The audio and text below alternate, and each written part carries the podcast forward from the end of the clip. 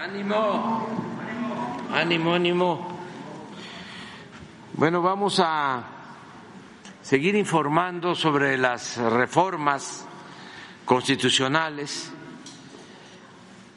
para que se conozca muy bien qué es lo que estamos proponiendo y en esta ocasión, ayer tratamos sobre pensiones, sobre salario eh, profesional, sobre cómo no debe nunca aumentar el salario por abajo de la inflación, no repetir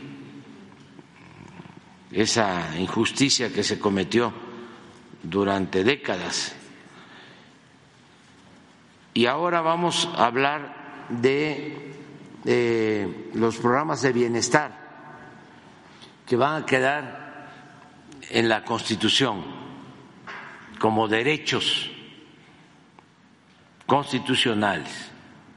Se van a elevar estos programas a rango constitucional, de modo que esté quien esté en el gobierno, se tienen que seguir eh, financiando del presupuesto público las pensiones a adultos mayores, las pensiones a personas con discapacidad, las becas para estudiantes de familias de escasos recursos económicos y también los programas a los jóvenes, sobre todo el programa Jóvenes Construyendo el Futuro. Quien ha estado coordinando todo lo relacionado con las reformas a la Constitución que se están presentando eh, ha sido la secretaria de Gobernación, Luisa María Alcalde. Ella va a introducir y luego los responsables de cada uno de los programas que ahora van a ser derechos constitucionales van también a exponer. Entonces, adelante, secretaria. Muchas gracias, presidente. En efecto, el día de ayer eh, estuvimos hablando ya de las reformas de pensiones, de salario mínimo y también de los salarios mínimos para este, em, ciertas categorías del servicio público. Y el día de hoy toca el paquete de bienestar. Vamos a tratar aquí eh, un paquete de reformas que incluyen eh, la reforma para proteger el derecho de los adultos mayores a la pensión, eh, a las personas con discapacidad, estudiantes y también el derecho que se está proponiendo en la reforma para proteger a los jóvenes que no estudian y no trabajan y tengan derecho a una capacitación. Para eso nos acompañan el día de hoy la secretaria del Bienestar, Ariadna Montiel, también el secretario del Trabajo, Marat Bolaños, y el coordinador nacional de becas, Abraham Vázquez. Con ellos hemos estado trabajando estas propuestas y la idea es que podamos conocer a mayor detalle eh, qué es lo que se está proponiendo hoy ya en, en el marco de la Cámara de Diputados. Adelante, Ariadna.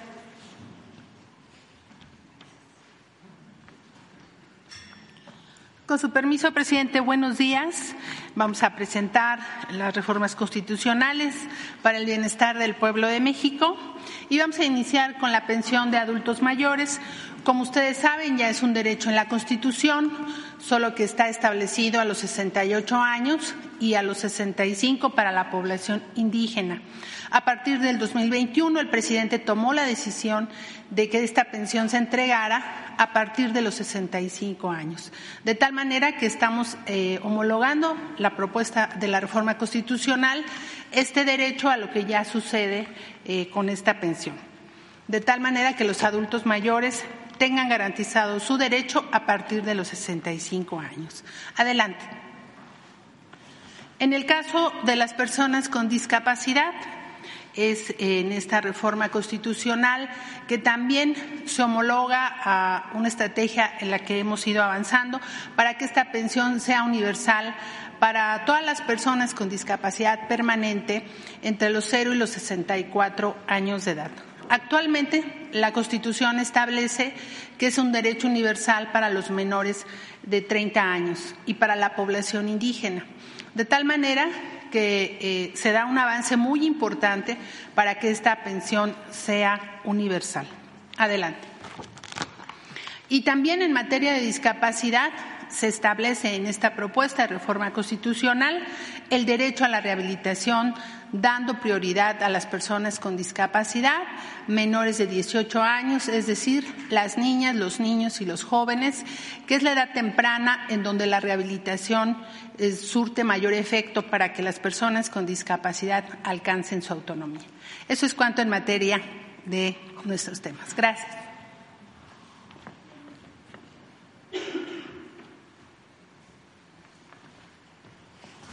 Con su permiso, presidente, muy buenos días a todas y todos.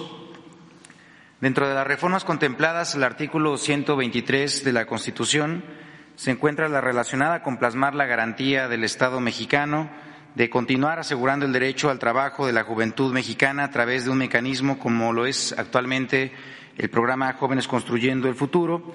Antes, en los gobiernos neoliberales y autoritarios del pasado, la juventud mexicana fue olvidada, fue humillada, marginada y excluida, a la cual no se le garantizaban los derechos básicos como el de la educación y el trabajo. Por el contrario, se les dio apodos como el de ninis, burlándose y caricaturizándolos, culpándolos del abandono en el que se encontraban. En 30 años, el gasto destinado a las áreas de juventud, más no que fueran invertidos directamente en las y los jóvenes, fue solamente de 6.700 millones de pesos, sin que significara una inversión que permitiera en la juventud un desarrollo y bienestar, así como su felicidad. Siguiente, por favor. Desde el inicio del primer gobierno de la transformación se tuvo claro que la juventud debía estar en el centro de las decisiones que permitieran construir un país justo y democrático para todas y para todos. Así, desde el año 2019 se comenzó con la implementación del programa Jóvenes Construyendo el Futuro, el cual ha facilitado la incorporación de ya casi tres millones de jóvenes en diversos negocios, talleres, tiendas, empresas, en donde se capacitan así para el trabajo, mientras reciben un apoyo económico equivalente a un salario mínimo, así como su incorporación en el seguro médico del IMSS. A la fecha, entre 2019 y el día de hoy, se han invertido ya 115 mil millones de pesos en la juventud de manera directa y sin intermediarios, lo cual significa 17 veces más de lo destinado en los últimos 30 años por gobiernos anteriores que le dieron la espalda a generaciones enteras. Ahora, para poder interrumpir este círculo vicioso de dejar a los jóvenes a su suerte, lo cual generaba dinámicas nocivas no solamente para ellos, sino también para sus entornos y la sociedad en general, se atienden como nunca a través de las becas educativas y también a través de programas como Jóvenes Construyendo Futuro de Acceso al Trabajo, pues a todas y todos los jóvenes. Y en ese sentido, pues bueno, decir simplemente que como parte de los resultados de este programa, que ha demostrado ya su efectividad y alcance como política pública, seis de cada diez jóvenes que participan en el programa encuentran un empleo o actividad productiva. Siguiente, por favor. De esta manera, pues bueno, resulta imprescindible que el programa se convierta en un derecho y poder así continuar con la construcción de una generación ganada que habrá de ser justamente la generación de la transformación del presente y del futuro. Y para ello la iniciativa de reforma establece que el Estado otorgará un apoyo económico mensual equivalente al menos a un salario mínimo general vigente a los jóvenes entre 18 y 29 años que no se encuentren en, que se encuentren, perdón, en desocupación laboral y no estén cursando en alguno de los niveles educativos a fin de que se capaciten para el trabajo por un periodo de hasta 12 meses en negocios, empresas, talleres, tiendas y demás unidades económicas en términos que fije la ley. De esta manera se busca garantizar que nunca más se vuelva a olvidar de las y los jóvenes y que estos cuenten con una herramienta para ejercer sus derechos constitucionales. En el entendido de que hay un consenso de que este programa ha significado un parteaguas en la atención de la juventud y que se tiene que mantener, al igual que lo hicimos así con las otras reformas presentadas en los días anteriores, aprovecho nuevamente el espacio para hacer un respetuoso llamado a las y los legisladores en el Congreso de la Unión a respaldar y aprobar esta reforma y estar en consonancia con el mandato que se, que se dio por parte del pueblo de México de que nunca más un México sin sus jóvenes. Muchas gracias.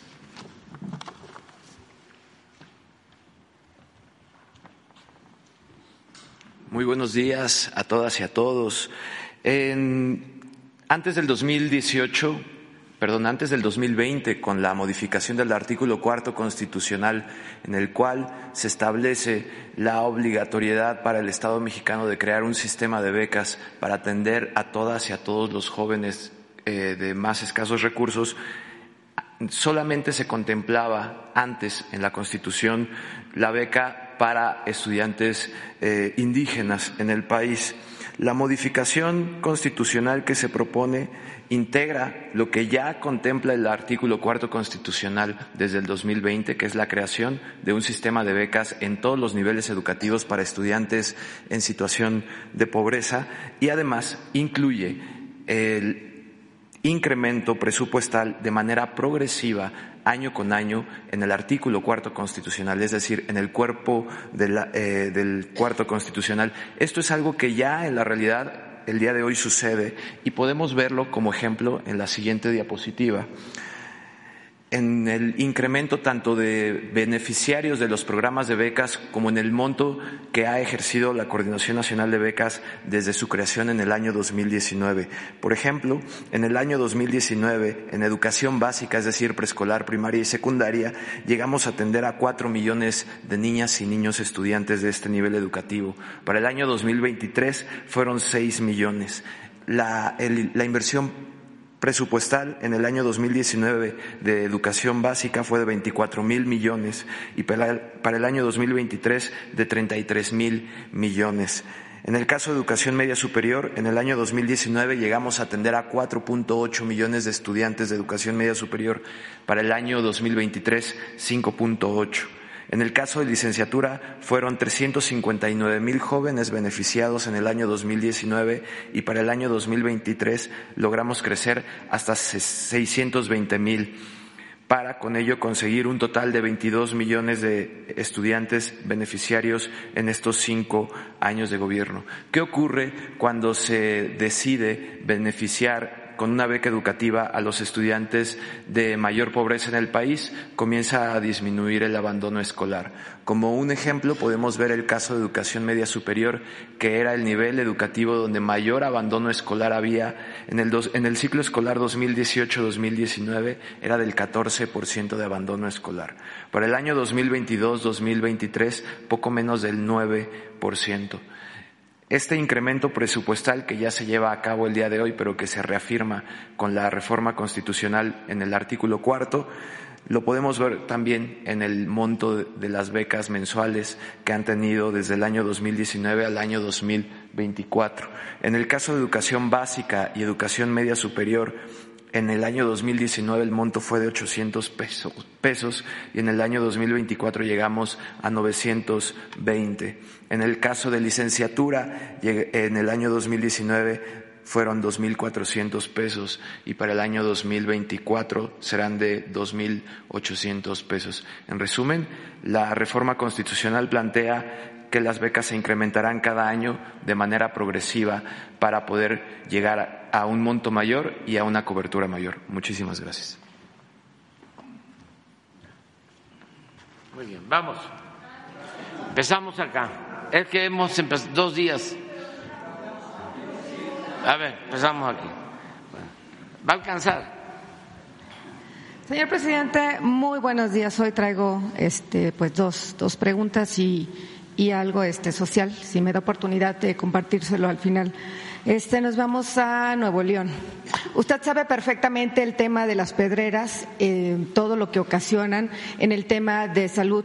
E irónicamente, eh, pues el arribo de los dueños eh, específicamente de las pedreras del Carmen Nuevo León eh, al Partido Verde Ecologista, pues su entrada deja mucho que desear. Em, como todos sabemos, Gerardo de la Maza, su esposa Melisa Díaz y su primo Daniel Villarreal, bueno, pues se presumen eh, ser eh, orgullosamente, ¿verdad?, integrantes de este Partido Verde Ecologista. Y bueno, pues ellos son los principales responsables, vamos a decirlo de una manera hipotética, del cáncer que tienen precisamente en, Nuevo León y en esta ciudad. Ellos echan la culpa pues al tema de las refinerías, que la contaminación que existe en este estado pues se debe precisamente a este tipo de, de este pues a este tipo de trabajos que, aquí mismo predominan. Más sin embargo, pues bueno, recientemente han impulsado esta campaña de desprestigio hacia la refinería como tal. Quiero compartirle que bueno, pues hoy están o quieren entrar directamente, pues, pues a la 4T, señor presidente. ¿Qué opinión le merece? Sabemos que que este tema es importante para Nuevo León y para muchos estados. Y bueno, pues hoy eh, predominan, eh, sabemos lo político que está eh, en estos momentos permeando a nivel nacional. Y me gustaría saber en este sentido no no hay posibilidad de que se sienta em, vamos a decirlo así querer ingresar por algún puesto querer ingresar por estar bien no sé un año dos años tres años seis años y y que el tema de la salud quede a un lado? ¿Qué opinión le merece, señor presidente? Bueno, eh, hay un hecho, ¿no? Eh, la contaminación en Monterrey, en la zona conurbada, que tiene que ver con eh, la presencia de muchas empresas Últimamente he estado viendo que se culpa a la refinería de Cadereyta. Se han hecho estudios, se puede probar. Un día vamos a invitar aquí al gerente de la refinería y a los responsables de Pemex para que expliquen cómo eh, la refinería eh, cuida el no eh, afectar, el no violentar las normas, el apegarse a las normas que establecen las leyes. Y muy claramente se puede constatar que la contaminación tiene que ver con muchas otras empresas, nada más que eh, se les ha hecho fácil echarle la culpa ¿no? a la refinería. Por eso es mejor aclarar, eh, informar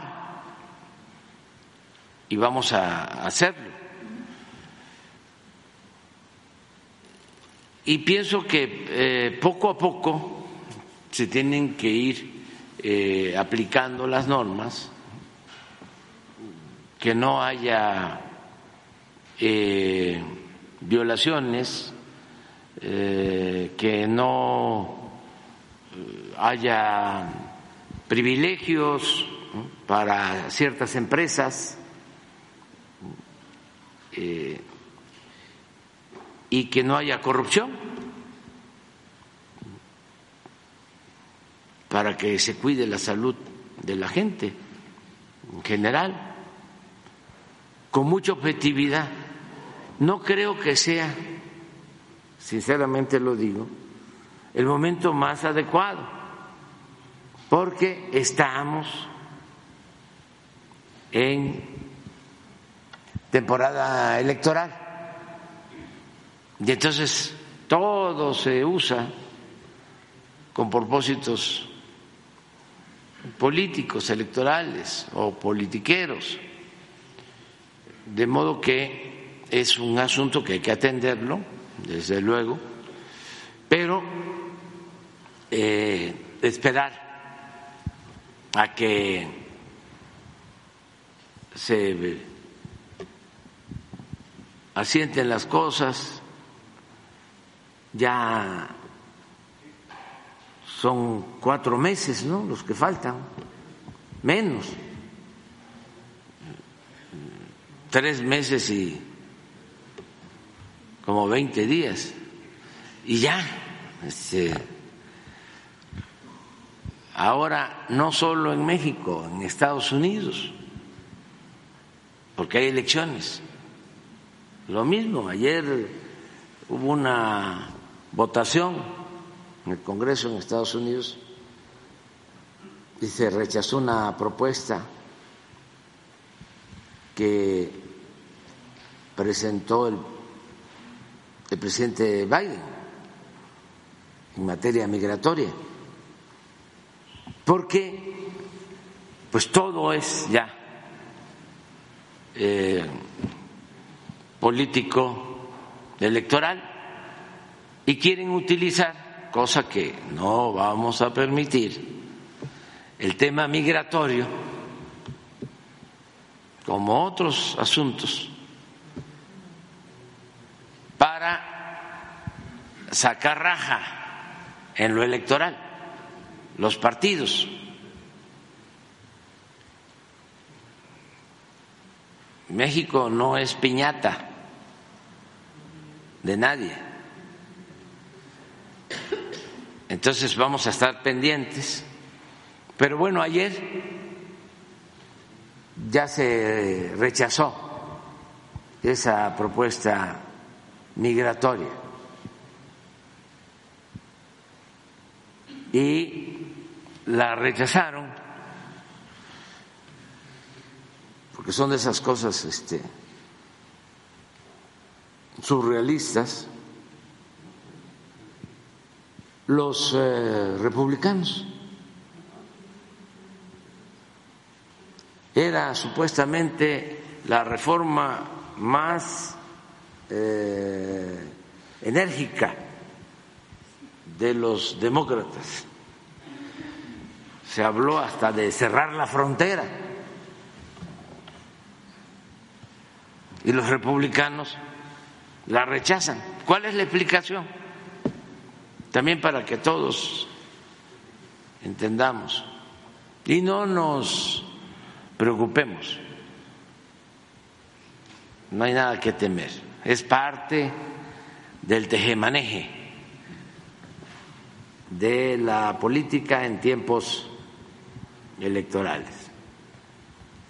La rechazaron porque quieren tener eh, la bandera antimigrante en lo alto. Y si llegan a un acuerdo, pues ya no pueden utilizar como bandera el tema migratorio. Eso es todo.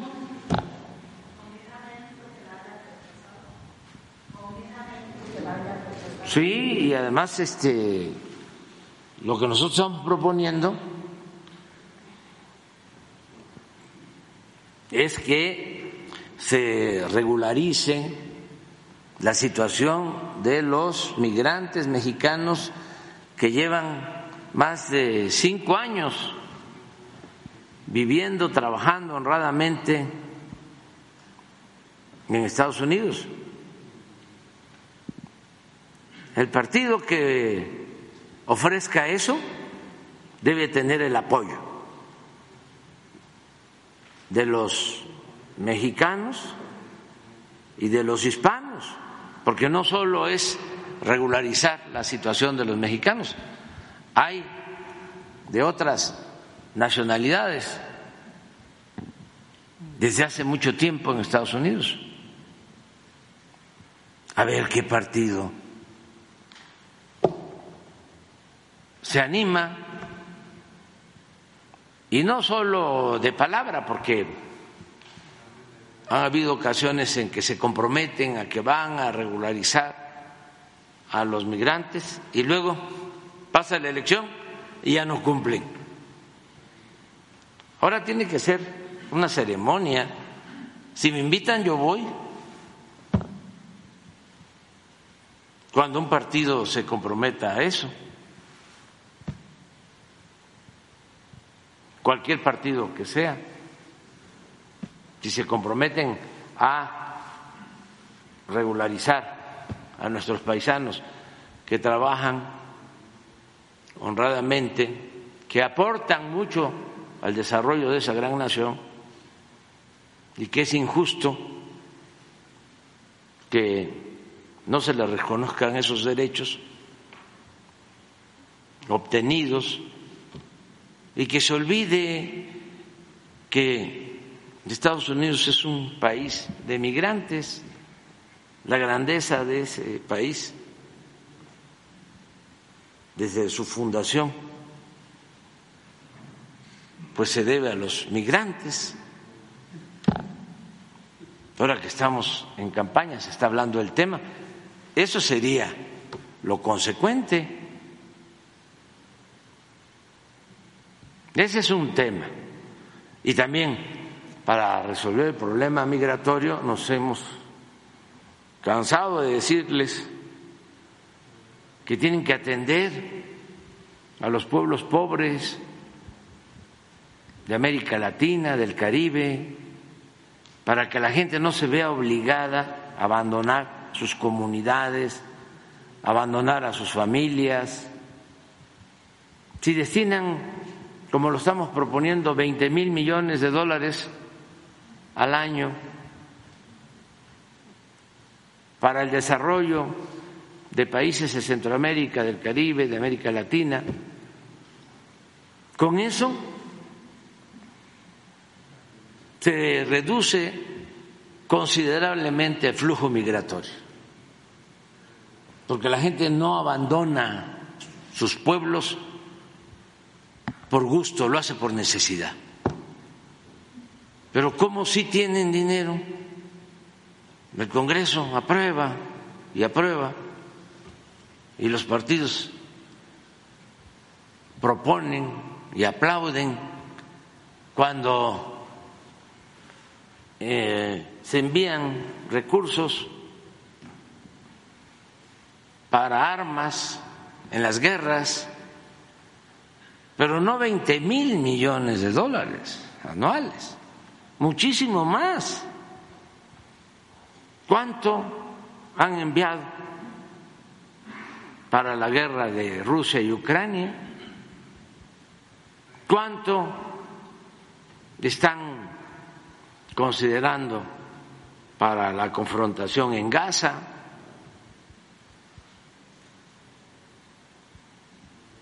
Muchísimo dinero. Y resulta que eso no está en la agenda electoral, pero sí los migrantes, ¿no? Sí México.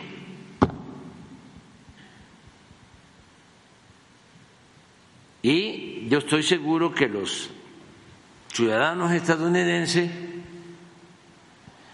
están muy conscientes de que se debe de buscar una salida de fondo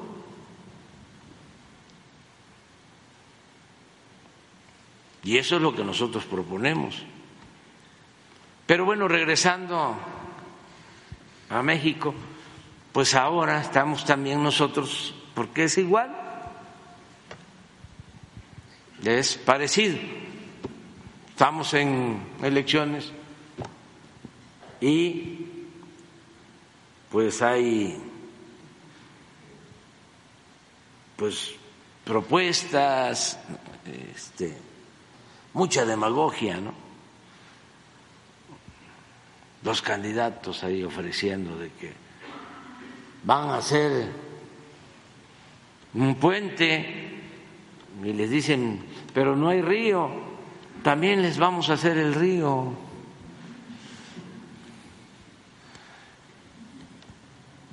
Porque pues es la temporada, así era antes, ¿no? Ahora ya no.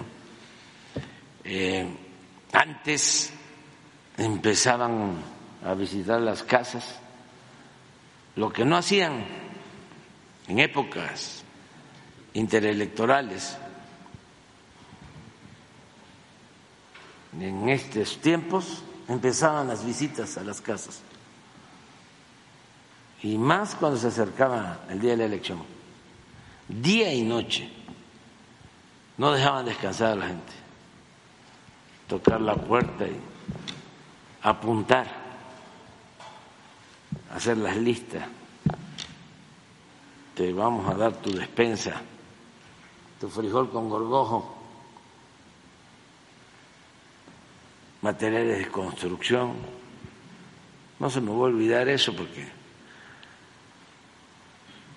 siempre lo decía yo en los actos. Pollos, patos, chivos, borregos, puercos, cochinos, marranos. Todos esos ofrecimientos y mucho dinero en efectivo. Y primero era en efectivo y luego inventaron las tarjetas, las Monex. Se fueron modernizando. Pero eso ya no sirve. Este ya no funciona en México porque la gente está muy consciente, muy politizada. Pero bueno, ya hiciste su planteamiento.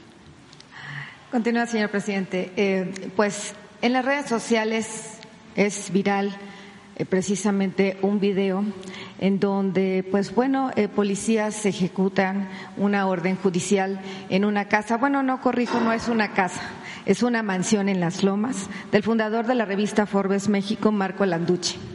Usted debe de tener ya presente el tema. En este video, bueno, pues se ve, sin embargo, pues bueno, pues la gran molestia de esta persona, de este empresario, de también de, vamos a decirlo así, de los medios de comunicación, quien molesto, pues amenaza con, con demandar en altos rangos, en altos este, lugares o con personajes de alto nivel, pues esta o este atropello. Quiero compartirle que precisamente este fundador tiene también más carpetas de investigación por deudas que no ha pagado y no solamente él, también familiares como Ana, como Luisa, como Claudio y como Sandro. En ese sentido, dice y asegura que todo esto se debe a una persecución y específicamente así lo dijo por parte de usted o de la presidencia de la República. Eh, se quiere entender que ante esta denuncia de la censura, él dice así, de los medios de comunicación, pues quiere librar así estas órdenes o estas investigaciones que están pues hechas a su nombre, al nombre del señor Landucci. En ese sentido, señor presidente, ¿qué opinión le merece que ahora todo mundo es pues perseguido o se dice ser perseguido por el gobierno de la República? No tenemos nada que ver nosotros, no conozco al señor nunca me ha hecho nada, nunca.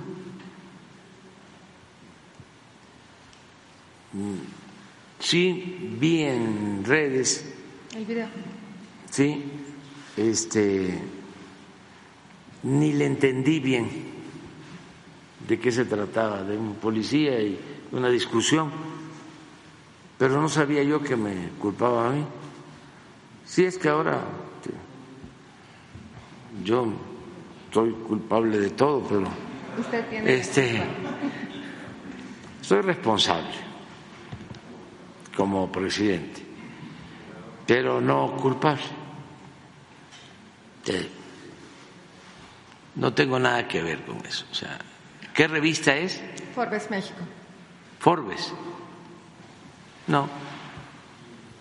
Yo eh, uso Forbes la revista internacional para ver eh, la lista de los hombres más ricos del mundo, porque esa revista publica esa lista desde 1988. Desde el primer año me llamó la atención porque eh, en 1988, cuando publican por primera vez la lista de multimillonarios del mundo, solo aparecía una familia mexicana con más de mil millones de dólares, la familia Garzazada. Creo que con dos mil millones, pero era la única. Entrando Salinas. Cuando termina Salinas, como repartieron y rompieron, primero rompieron y luego repartieron la piñata, este, bancos y empresas en la misma lista de Forbes, pero de el 94 ya aparecían 24 multimillonarios en la lista de los más ricos del mundo, con más de mil millones de dólares. En su conjunto ya eh, reunían 48 mil millones de dólares en un sexenio del 88 al 94. Eso lo pueden constatar ustedes en la lista. En ese entonces México era el cuarto lugar ya en multimillonarios en el mundo. Estados Unidos, Japón, Alemania y México. Por eso esa revista es importante, nada más para darle seguimiento a la lista. Es para lo único que la veo y eso de, de vez en cuando. Ya no la va a ver. ya, este, no, en el caso de, de México no, no, no sabía yo, pues, este, quién era el director ni nada. Y este, y nosotros, pues, no eh, perseguimos a periodistas, a dueños de medios de información te garantiza el derecho a la libertad de expresión, de manifestación de las ideas. No hay censura con nadie, con nadie absolutamente. Pero bueno, pues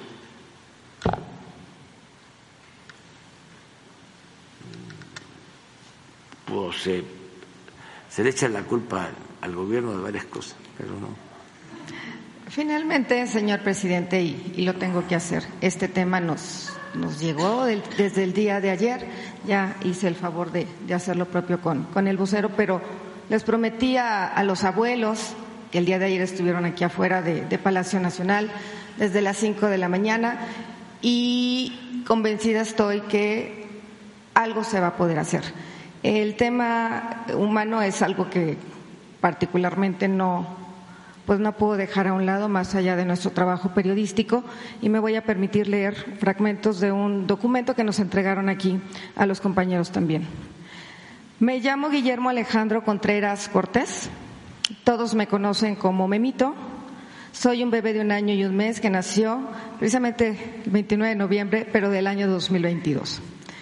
Eh, tiene o le diagnosticaron atrofia muscular espinal AME tipo 1 y es una enfermedad, em, pues lo, voy a decir así porque sí está fuerte, genética que daña y mata las neuronas motoras de la médula espinal y parte del cerebro que está conectado a ella, provoca atrofia y debilidad muscular progresiva, impidiendo eh, que quien lo padece no pueda gatear, caminar, sentarse y controlar los movimientos de la cabeza dependiendo el grado de esta enfermedad.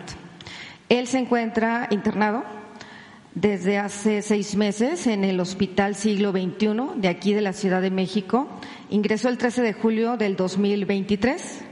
Eh, insisto, lleva seis meses internado y Eh, a título del, menor, eh, ponen, soy un guerrero que aunque mi cuerpo se deteriore, mis ganas de superarme son más fuertes y se muestran porque, aunque desafortunadamente, debido a negligencia médica, pues caí en un paro durante siete minutos, Agradezco a Dios el darme la oportunidad de seguir con vida y a los doctores que hicieron las maniobras necesarias para resucitarme. He tenido COVID, he sido sometido a dos cirugías, traqueotomía y gastrostomía. Aún sigo sonriendo, mis papás y mi familia siguen luchando por mi vida. Ah, mi familia ha tocado muchas puertas. Soy de Poza Rica, Veracruz, y tengo seguridad social precisamente en el Instituto Mexicano del Seguro Social. Pero a pesar de que su medicamento ya está aprobado, pues no han logrado conseguirlo o es muy caro. Y pues nos comparten pues algunas cuentas este, eh, que creo, señor presidente, no van a ser necesarias porque usted, como lo ha dicho aquí, se tiene que brindar seguridad y se tiene que brindar también atención médica a todos por igual. Ojalá se pueda hacer algo. La verdad es de que ya le compartí un, video. Los abuelos están aquí afuera desde las 5 de la mañana, hoy están aquí y esperemos que, alguien pueda salir cuando menos, pues a dar la cara en el buen sentido de la palabra para que se pueda hacer algo por Memito. Gracias. Sería todo por, de mi parte. Pues aquí está Ariane, ella va a salir a atenderlos y tienen garantizado, eh, así como su atención médica, los medicamentos, todo pero ahora tú lo atiendes, tú los atiendes. ¿Mm? Sí, pero si están de nuevo, a ver, ¿sí? Se les atiende. Gracias, presidente. Bueno, antes de plantearle las dos preguntas que traigo, le quiero eh, decir o pedir, ver qué, posibilidad hay de que hay dos temas en particular de Sonora que ya tienen ratos y que lo traigo pendientes desde el año pasado que dieron el informe, uno es del río Sonora, a ver qué posibilidad hay de que lo, pudieran explicar aquí las, eh, las personas de salud, los funcionarios de salud. Uno, de lo del río Sonora, eh, porque dieron un informe del medio ambiente y está pendiente lo de salud que el hospital está sigue como elefante blanco, no se ha terminado, eh, las, las plantas potabilizadoras no se han puesto y hay 400, un estudio reciente de 400 personas con, con plomo. Entonces, eh, sí ver si podían dar ahora un informe como el que dieron del medio ambiente, pero en la cuestión de salud, que la gente dice que sigue eh, afectada y no se ha atendido eso. Ese es uno. El otro asunto que también ver si lo puede plantear aquí la Sedena, explicarlo, es un, una obra que se está construyendo en Imuris, un ferrocarril, una una vía ferroviaria que supongo que usted ya tiene conocimiento también. Eh, mencionó el otro día las obras que tiene la Sedena y que está trabajando, pero para ver si pueden explicar esta. Hay un reportaje eh, que se hizo de, mm, sobre esta cartera eh, porque hay inconformidad de la gente porque no se está respetando. Para empezar, no hay manifestación de impacto ambiental y la Sedena eh, ha cerrado sus puertas, no ha respondido peticiones de acceso que le ha hecho en concreto Mongabay, que es el medio que lo ha sacado, eh, que lo trabajó, y han logrado ellos conseguir algunos informes, pero no suficientes. ahorita la situación es que la gente de Imuris, entre Imus y Nogales, eh, no sabe, eh, les va a afectar, es una zona eh, que atraviesa el río, o sea, es una reserva donde hay jaguar, donde hay ocelote y que va a afectar la, esa carretera y no hay ninguna explicación. Semarnat, los funcionarios de Semarnat le dijeron a Mongabay que, que ellos no tienen conocimiento de esto. El, el, gobernador ya aceptó que no hay manifestación de impacto ambiental y la Sedena le dijo a la gente en una reunión que no, que no, que la obra se tiene que hacer porque es orden de aquí, de usted. Entonces, eh, a ellos les dan, dice, a nosotros nos dan una orden y la tenemos que cumplir a como dé lugar. Entonces, eh, la gente pues está, este, les están comprando la tierra eh, eso es algo que lo ha hecho el PRI, lo ha hecho el PAN y cómo lo está haciendo ahora, que les están comprando la tierra a precios irrisorios a la gente, pues. O sea, eh, hay, hay diversas irregularidades en este tema que sí estaría bien que la Sedena, no sé si usted tiene o puede decir algo de eso, pero, pero la Sedena haría bien en, en explicar este asunto, esa obra, y por qué la está construyendo la Sedena si es una obra para Grupo México, o sea, esa vía es para meter el, es para desviar la que va para la que ya está por Nogales, la, la van a sacar por acá. Esas son las dos este, pendientes, a reserva de lo que usted diga ahora sobre el tema, pues. Y... Sí, la, en el primer caso, yo creo que va a informar este, el medio ambiente y bueno, salud. Tú has estado, ¿no? Sí, sí, sí. Trabajando sobre eso. ¿Por qué no nos pones? de favor. Claro que sí. Eh, en efecto, vamos a dar, eh, si le parece bien, presidente, un informe de los avances del plan de justicia para Cananea, que son varias las acciones. Uno tiene que ver con el tema de salud, en efecto, con el hospital. No está como un elefante blanco. Yo personalmente he estado ahí incluso los médicos especialistas que se requerían ya están en el lugar. Eh, se ha remodelado por completo todo ese hospital general y también hay otros eh, servicios adicionales. No, que... la obra, la obra que está en construcción y que se quedó ahí, que iba a ser base de la Guardia Nacional. Ah, ya, eh, a que ese me refiero. El hospital general, que es el que forma parte del plan de justicia para no, no, Cananea, el que prometió Grupo México que iba a construir para la gente de los afectados del río Sonora. Ok, perfecto. Ah, bueno, entonces este eh, eso como, como un elemento y también vamos a informar sobre todo lo que tiene que ver con el río Sonora, que este estamos eh, teniendo mesas con Grupo México, atendiendo este tema en específico, eh, sobre todo llegando a ciertos acuerdos que tengan que ver con acciones de remediación. Entonces, si le parece bien, presidente, podríamos hacer un informe general que toque lo de medio ambiente y que toque lo de salud y que integre tanto lo del plan de Cananea como eh, lo del río Sonora. Con muchísimo gusto. Uh -huh. Sobre lo otro, sí estoy informado eh, se trata de una obra muy importante para Nogales, sobre todo. Durante años, décadas, eh, el tren eh, ha partido en dos la ciudad de Nogales y siempre la demanda de la gente ha sido que se desvíe eh, la llegada de, del ferrocarril y yo hice ese compromiso sí. en campaña y ahora lo estamos cumpliendo. Entonces se está haciendo un libramiento para que no pase como sucede también en otras ciudades que quedaron atrapadas porque creció mucho la población y pasa todavía en medio del ferrocarril de carga. Entonces, eh, estamos haciendo un libramiento y lo estamos haciendo con los ingenieros militares porque necesitamos terminarlo a tiempo y bien y se está hablando con la gente y se está buscando no afectar a nadie. Es una obra de beneficio, no es para perjudicar a nadie. Pero está, no hay manifestación de impacto ambiental. Sí, sí, sí, hay todo.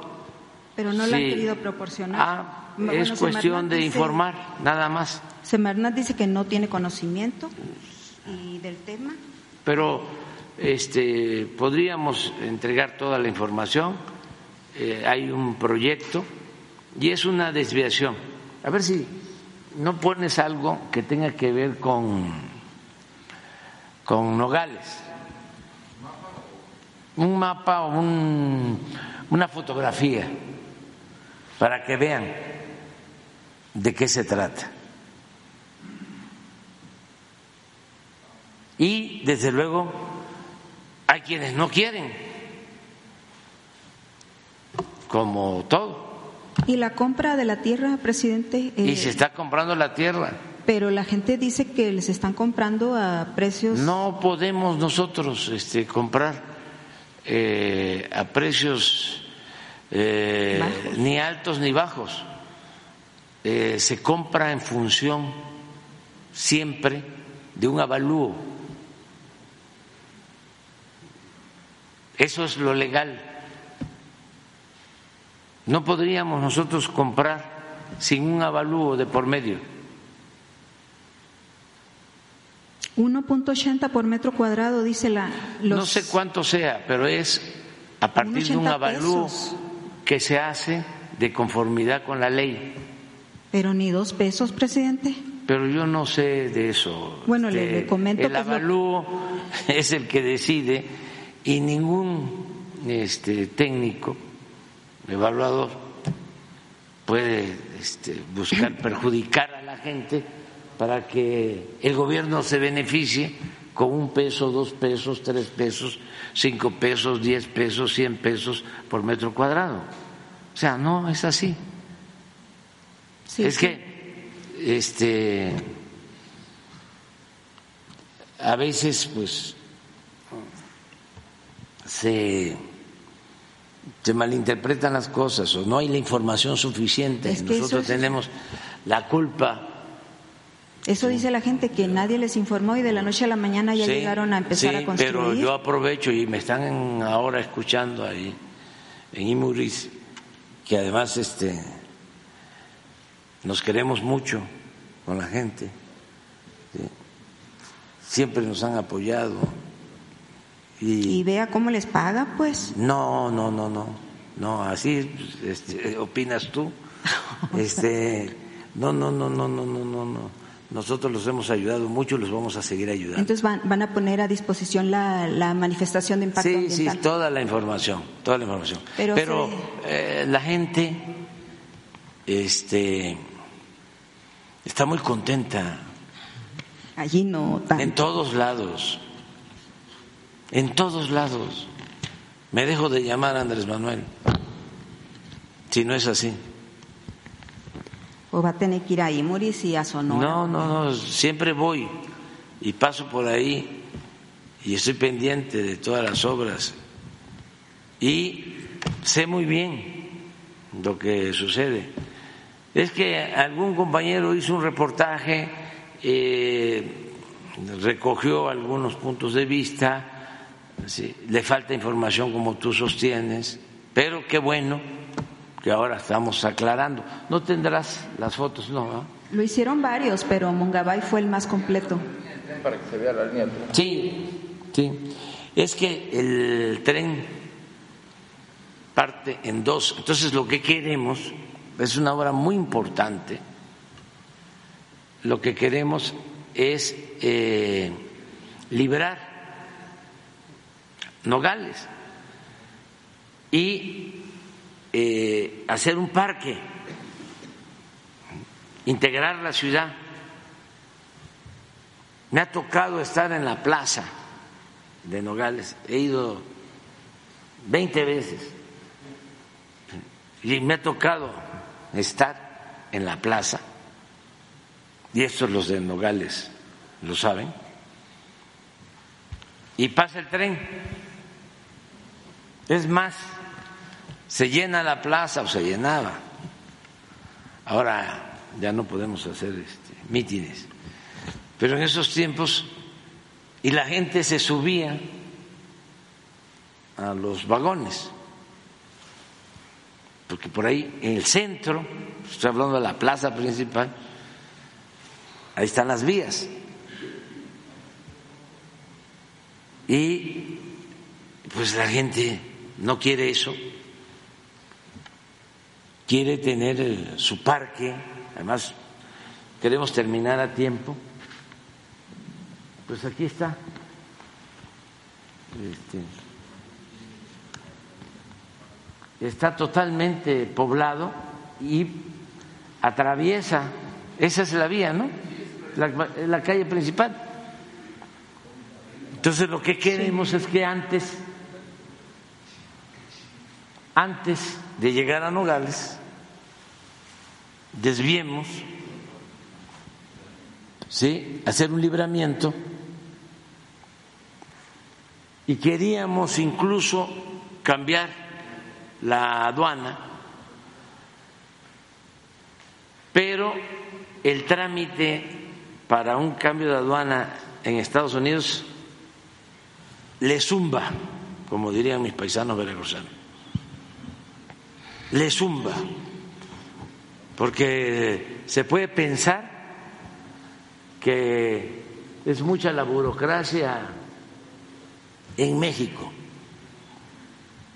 pero en algunos casos nos ganan en Estados Unidos. Estamos haciendo, por ejemplo, aduanas o rehabilitando aduanas del lado mexicano, que vamos a terminar este año, y ellos van a terminar hasta el 2030. Está la de Otay y vamos a terminar la parte nuestra y ellos hasta el 2030. Este, entonces, esto es lo que queremos eh, resolver. Pero esto no solo es en Nogales, o sea, en casi todas las ciudades, pues antes pasaba el tren, la estación estaba en el centro, crecen las poblaciones, pues ya no puede estar la estación en el centro. Y esto es lo que estamos haciendo. Me sirve mucho tu pregunta para informar. Y un día de estos también van a venir los ingenieros militares a explicar sobre todas estas obras ah, que son muy importantes. Pues sí. ¿Cuándo vendría Sedena para explicar este esta obra? Pues ¿cuándo eh, podría venir? Sí, lo más eh, pronto que se pueda, a ver si podemos en unos 10 o 15 días, que les presenten todo lo que se está haciendo de aduanas, pasos, eh, obras, por ejemplo, se está haciendo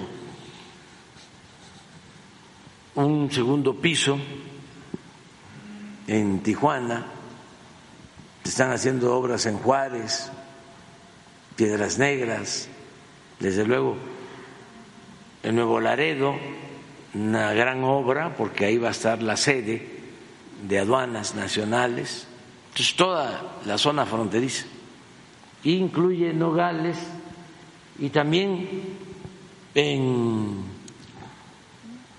San Luis Río Colorado, en toda la frontera se están haciendo este, obras del lado mexicano. Y es que se pobló muchísimo Nogales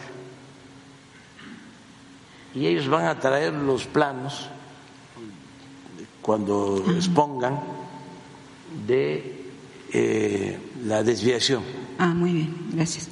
Y el, en otro punto, la, aprovechando que están aquí los de bienestar y, de las becas, en las últimas, ¿qué será? Dos, tres semanas, eh, eh, me llegaron a mí unos reportes de gente que en Sonora, por ejemplo, eh, estudiantes de bachillerato concretamente del CECITES, que no, no han recibido el monto de su beca.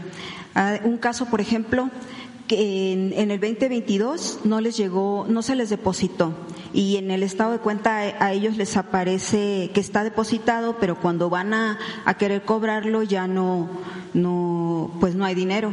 Entonces eh, estuvieron yendo a continuamente a ver qué pasaba porque no se depositaba y les dijeron ya se va a depositar, ya se va a depositar. El caso que se acabó el 2022 y, y nunca se les depositó ese recurso pero ahora les empezó a caer ya lo del 2023. Entonces, para preguntarles a ellos cuántos casos hay así, porque yo tengo dos casos y me llegó otro caso de, de Puebla, eh, donde también mm, a las familias de, otro también de Sonora, donde las familias, el, el, apoyo que le dan a las madres para los niños, ese tampoco lo recibieron en el 2022 y en, es, y en el caso particular que hay de Sonora no lo ha recibido ni el 22 ni el 23. Tiene la tarjeta, va, pero no, no hay recurso. En el caso de Puebla también y en el caso de la, por ejemplo, aquí en la Ciudad de México, no sé si ya se resolvería, porque esa era una pregunta que, que iba a plantear hace 15 días. Eh, también mm, en los supers suspendieron la, el cobro con la tarjeta del bienestar porque no tenía recursos. Si ya se normalizó eso y también entré a ver qué había sobre este tema al tuit de la de Ariadna, de la secretaria, y veo que tiene muchísimas quejas de este tipo, de gente que no le han depositado el recurso. Entonces, ¿cuánto recurso, por ejemplo, en el caso del 2022, no se ha entregado y por qué no se ha entregado? De, creo que son 15 millones, mencionaban, de estudiantes que, que se han beneficiado. Entonces, ver, ver dónde está ese recurso, preguntarles. Sí, aquí están. Este, eh, y si ya no se va a entregar. Explica lo, de, lo de las becas y Ariana lo de, porque eh, hace falta información. Así es. Buenos días. Eh, bueno, primero tenemos que identificar con mayor puntualidad el problema que está planteando. Eh, sí, cuando para ello necesitaríamos poder tener un poco más de información. Si gusta, al final me la puede compartir, si tiene la CURP o al menos un teléfono para que nosotros. Capturas, me mandaron capturas de pantalla del celular. Para que podamos identificar con toda, eh, con todo detalle el problema, porque por lo que entiendo, en 2022 veían en su estado de cuenta un monto y cuando llegaron al banco ya no estaba. En ese caso, y es muy importante, eso es un cobro no reconocido. Habría que identificar qué banco es donde se le depositaba a la persona. En el caso del 2022 todavía teníamos el servicio de Banco Azteca. A partir del año 2023 solo es Banco del Bienestar ¿Qué implica? Pues en el caso de un cobro no reconocido con el Banco Azteca, pueden llevar a cabo la denuncia en el propio banco y en el caso del Banco del Bienestar pueden hacer la denuncia en el Banco del Bienestar en el número 800 900 2000 en caso de ser un cobro no reconocido en caso de no ser un depósito hay que identificar si el beneficio el beneficiario o el posible beneficiario eh, era acreedor de la beca en ese momento porque recordemos en el caso de educación media superior que son hasta 10 meses por año lo que se le deposita a los jóvenes siempre y cuando estén inscritos en la escuela. Son las escuelas, hay poco más de 13 mil planteles en todo el país y todas las escuelas tienen un enlace de becas en su plantel que son quienes se encargan de subir cada periodo de pago previo a cada periodo de pago la matrícula escolar de todos los millones de estudiantes. Si la escuela nos reporta a un alumno como no inscrito o ya llevaron a cabo, recibieron 30 pagos eh, por su estancia en el bachillerato, ya no serían acreedores de la beca. Eso es lo que conforma la universalidad. Por eso necesitaríamos. no, es el caso, pero entonces, ¿cuántos recursos se queda sin cobrar de estos que, que caen en este, en este particular? Bueno, en este momento no tengo los datos, con gusto se los podemos compartir en el futuro, pero es importante que sepan que las reglas de operación de la Coordinación Nacional de Becas para el Bienestar Benito Juárez nos permiten, en los casos de los jóvenes que no pueden eh, cobrar porque no van por sus tarjetas. Hay un cerca de un 15, un 20% de inasistencia cada vez que se va a llevar a cabo un proceso de pago, ya sea por órdenes de pago o entregas de tarjetas, entre el 15 y el 20% de inasistencias. Esas personas pueden estar hasta un año sin recibir la beca y nosotros se las guardamos. Por eso es que eh, eso nos lo permiten las reglas de operación. O sea, si la están cuando van les pagan o sí por ejemplo eh, en septiembre de cada año ingresan un millón y medio de jóvenes al bachillerato. Eh, entran en septiembre, a partir de ese momento son considerados becarios porque es cuando las escuelas nos reportan que están inscritos en el nivel medio superior y las tarjetas del Banco del Bienestar las empezamos a entregar a finales de noviembre y principios de diciembre. Pero recordemos que en las escuelas más o menos el 15 de diciembre inicia el periodo, el periodo vacacional. Nosotros vamos a las escuelas a entregar las tarjetas y algunas, dependiendo de la ubicación de las escuelas, también se pueden entregar en las sucursales del Banco del Bienestar.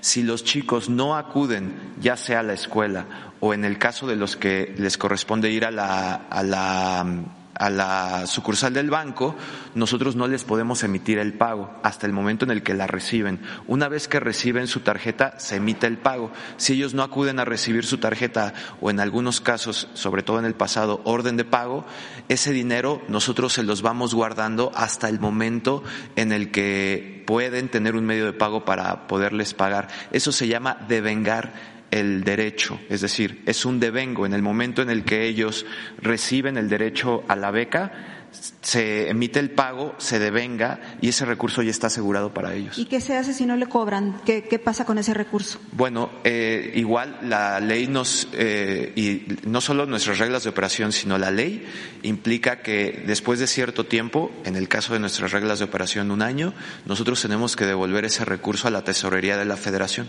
Cuando habla de, de que era el Banco Azteca, esa gente que de esos recursos del 2022 ya no se van a poder cobrar? ¿Ya no pueden recuperarlos? Si el dinero sigue en cuentas no solamente del Banco Azteca, sino de cualquier otro banco privado en el que cualquier beneficiario de cualquier programa haya recibido un pago y ese dinero esté ahí y no tengan el acceso por algún, porque no cuentan con el medio de pago, en el caso de los jóvenes de educación media superior no había una tarjeta, sino que recibían el pago en una cuenta virtual y era a través de una aplicación digital en el celular. Si ellos perdían el acceso, todavía el año pasado nosotros que teníamos un contrato con Banco Azteca, estuvimos gestionando citas en el Banco Azteca para recuperar las contraseñas y que pudiesen llevar a cabo eh, el cobro. En el caso de que hoy en día todavía hay esa situación, pueden acercarse al banco y solicitar el acceso nuevamente a su aplicativo Banco Azteca. Pero el, si el dinero ya está en la cuenta bancaria del beneficiario, eh, nosotros ya no tenemos eh, manera de ingresar a la cuenta Entonces, bancaria. ¿cuánto dinero tiene TV, eh, Banco Azteca ahorita de, de las becas que se va a poder o no se va a poder recuperar? No, no, no tendría esa información porque una vez que nosotros depositamos el dinero a las cuentas de los beneficiarios, eso fue en el año 2022, que depositamos los recursos 2022 en las cuentas de los beneficiarios que el Banco Azteca gestionaba, nosotros eh, ya no sabemos si ellos cobran, eh, cómo ocupan su dinero, porque es una cuenta bancaria a nombre de una persona. O sea que si no lo cobran se lo queda el banco. No, está en la cuenta bancaria y recordemos también que la ley asegura a todos los cuentavientes de cualquier banco privado para que el dinero que esté en sus cuentas bancarias esté seguro hasta por cierto tiempo. Y hay instituciones públicas que también pueden defender los derechos de los cuentavientes eh, de instituciones privadas. Gracias.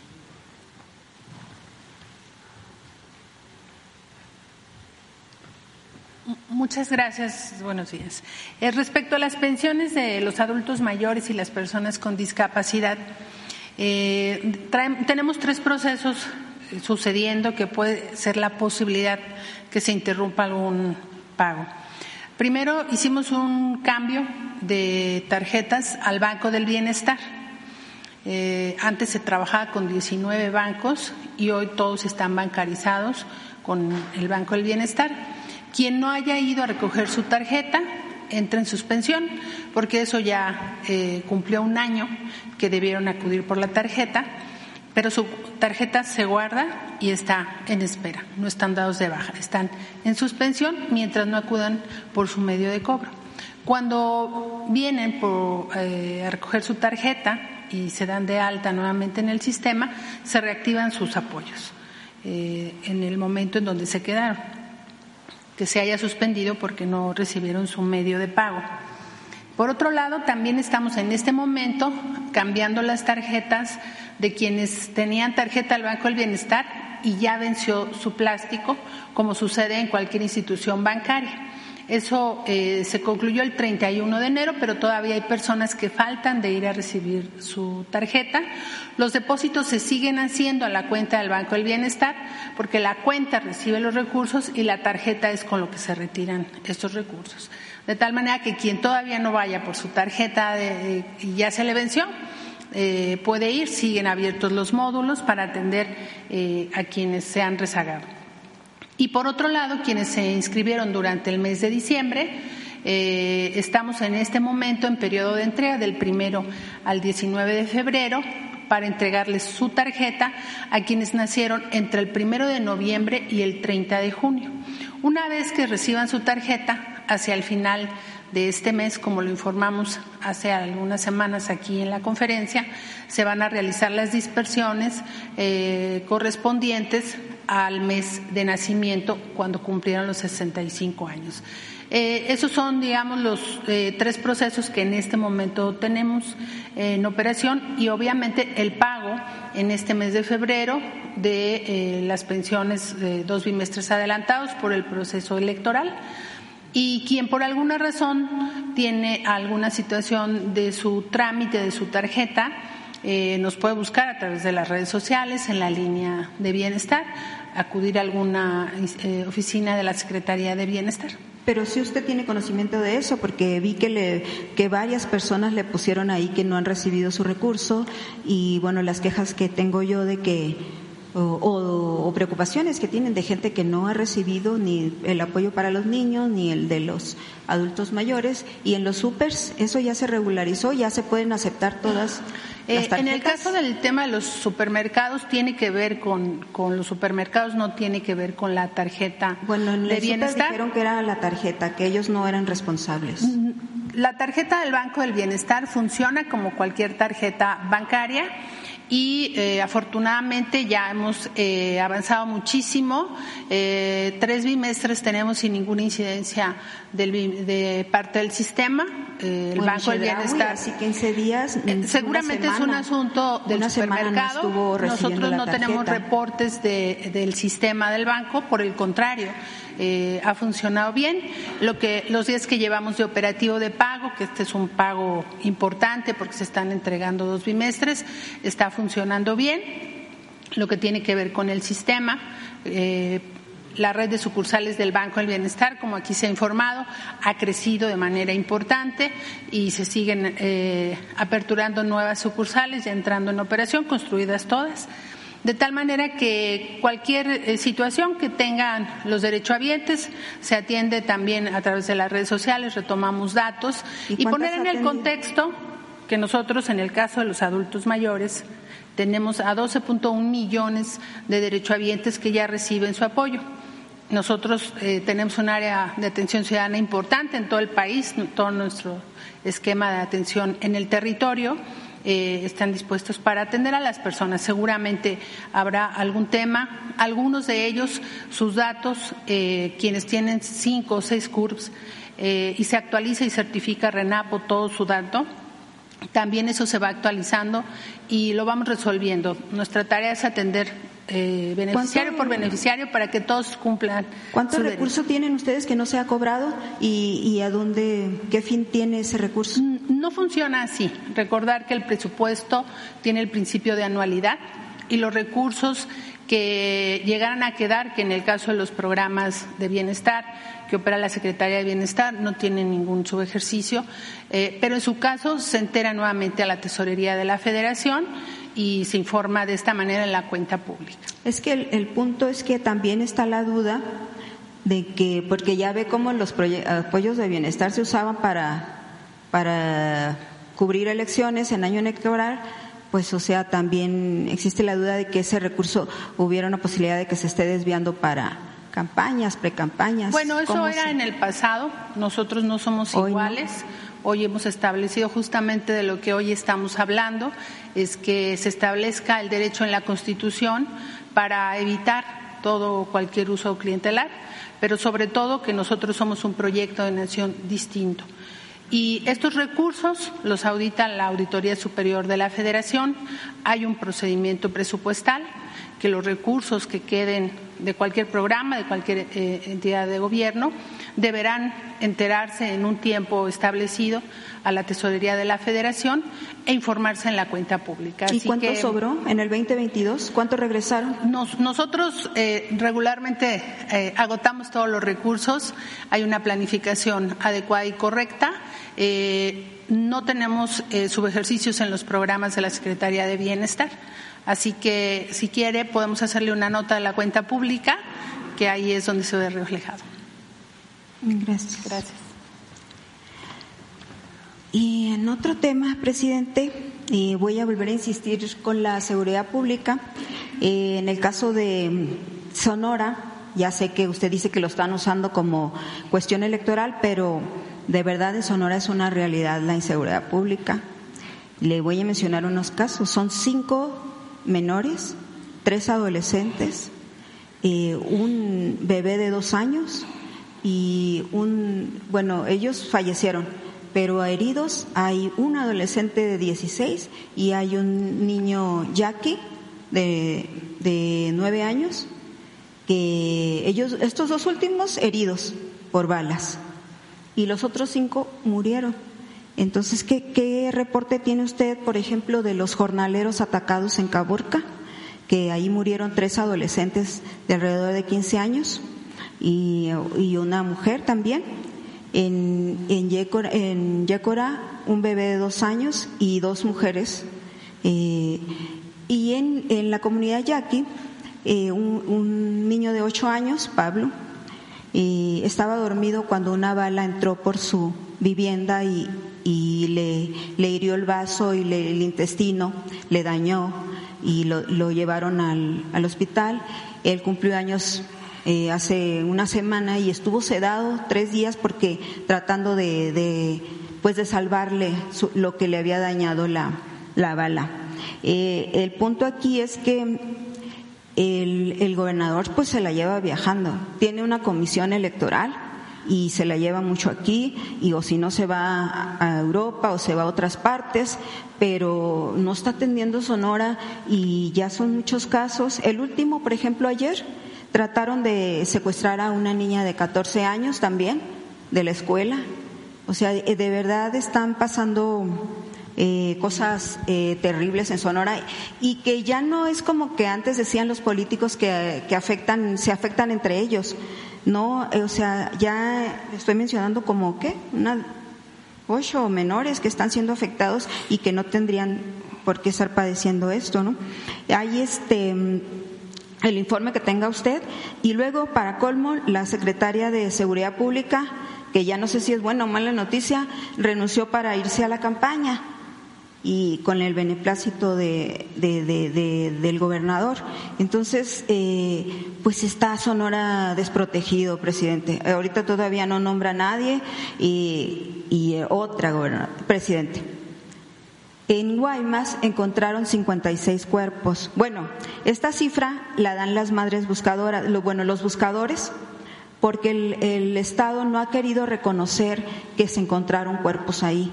Ni siquiera ha querido, ya los, ya empezaron a entregar algunos, pero ni siquiera admite que ahí en Guaymas encontraron una fosa con, con alrededor de 50 cuerpos.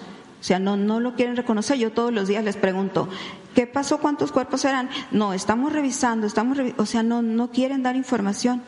Y eso al final termina afectándole las estadísticas porque esos números no entran, no entran y hasta cuándo van a entrar a las estadísticas, pues no van a entrar porque ahí se la van a ir llevando eh, la fiscalía haciendo como que hacen y no hacen nada, presidente. Entonces, pues por lo menos usted que no sé si pueda tomar eh, cartas en este asunto de Sonora, eh, ver qué información tiene sobre estos casos. Además de Tasco, tampoco han dicho nada de Tasco. Y luego, bueno, ya ves Zacatecas, que lo que ha pasado reciente, ya hasta empezaron la cuestión electoral ahí, las bajas, y ahora vi una noticia también de que hay gente que está pidiendo asilo eh, en Estados Unidos por miedo creíble, le llaman la petición, o sea, gente que tiene miedo de estar aquí justo por, lo, por la violencia. Pues este, estamos atendiendo todo lo que tiene que ver con la inseguridad, con la violencia, todos los días. Y en Sonora estamos ayudando al gobierno del Estado. Ellos están haciendo un gran esfuerzo. Yo le tengo mucho reconocimiento al gobernador Alfonso Durazo. Ya ves cómo es la, la vida, ¿no? Este, y sobre todo la vida democrática, donde no todos pensamos igual, eh, hay pluralidad. Entonces tú tienes una opinión, yo tengo otra, y, los ciudadanos también, cada quien este, tiene su propio criterio. Eh, para mí es un buen gobernador, Alfonso Durazo, está haciendo muy buen trabajo y sí estamos enfrentando todos los problemas de delincuencia, lo que mencionas de Caborca, de cómo los primeros datos tienen que ver con una posible confusión que en un enfrentamiento de una banda eh, pensando que era otra banda y se trataba de trabajadores eh, jornaleros. Jornaleros agrícolas. Agrícolas.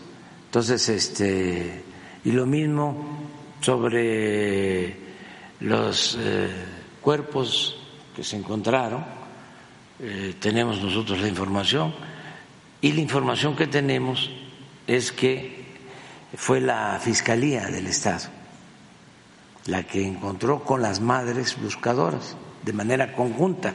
Están trabajando con ese propósito.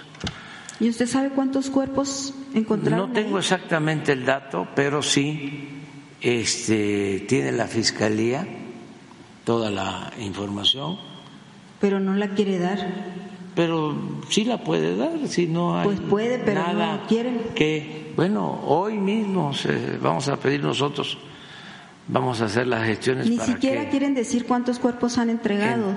También las familias dicen que ya van 16 cuerpos que han entregado, pero la fiscalía no. Vamos a pedirles. No da información. Bueno, el no, Durazo, no sé si será orden de él. No, no, no, no, no, no. Alfonso es un hombre íntegro.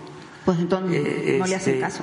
Eh, es un hombre íntegro, este, trabajador, y se hace esos viajes, ¿sabes por qué? A ver, porque está impulsando el plan Sonora. Sonora tiene muchas posibilidades de desarrollo, ayer hablábamos de eso, eh, hacia el futuro. Bueno, ya se están viendo los resultados. Pero ahí es otro que ver también. Allá en Europa, por ejemplo, las energías renovables, pues no es como que ayudan al medio ambiente. Entonces, eh, ahí también hay quejas ahí en Sonora sobre estos. Eh, ¿Qué empresas va a traer si no puede resolver ni lo del río Sonora? O sea, hay otras empresas que están pues en Sonora. Que Sonora nada más este, tiene una tasa de crecimiento económico como no se había tenido en los últimos años está creciendo bastante, está llegando mucha inversión eh, y va a ser energía eh, renovable. Sonora va a tener la planta fotovoltaica, la planta de energía solar más grande de América eh, en Peñasco. y ya construimos la primera etapa. Eso es Sonora. Y muchos otros proyectos de desarrollo. Y ahora que mencionas lo de los pueblos yaquis, yo voy a estar por allá. Ayer hablábamos con otros compañeros de Sonora, periodistas, o con un compañero que está aquí y este, vamos a ir a los pueblos yaquis porque estamos llevando a cabo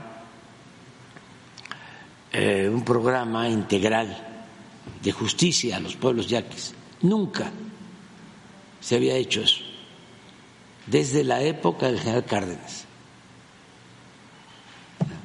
Entonces, eso sí, pero la justicia. Esa es la justicia. La justicia es. La inseguridad que les devolvimos. Aquí con los yaquis, tienen tres años. Les devolvimos, creo que 40 mil hectáreas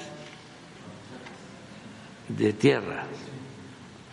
Son 32 mil de una.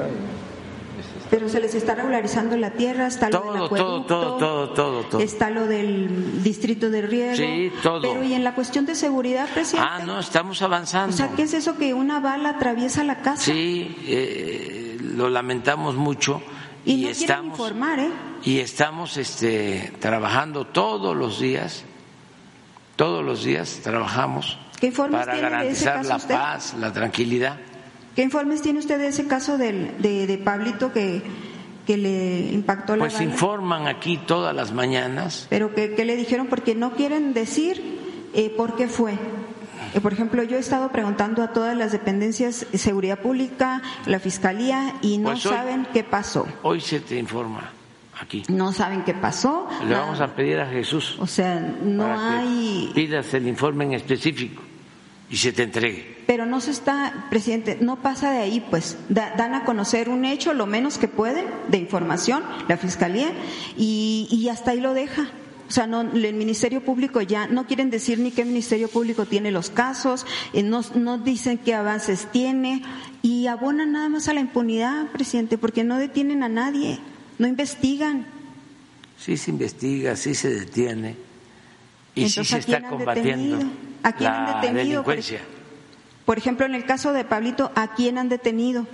Por eso, vamos a ver el caso y vamos a ver cómo va la investigación. Ya te informamos. Bueno, pues aquí que, que... Y en una de sus vueltas a lo mejor Durazo puede venir a informar aquí, que, que viene muy seguido para acá.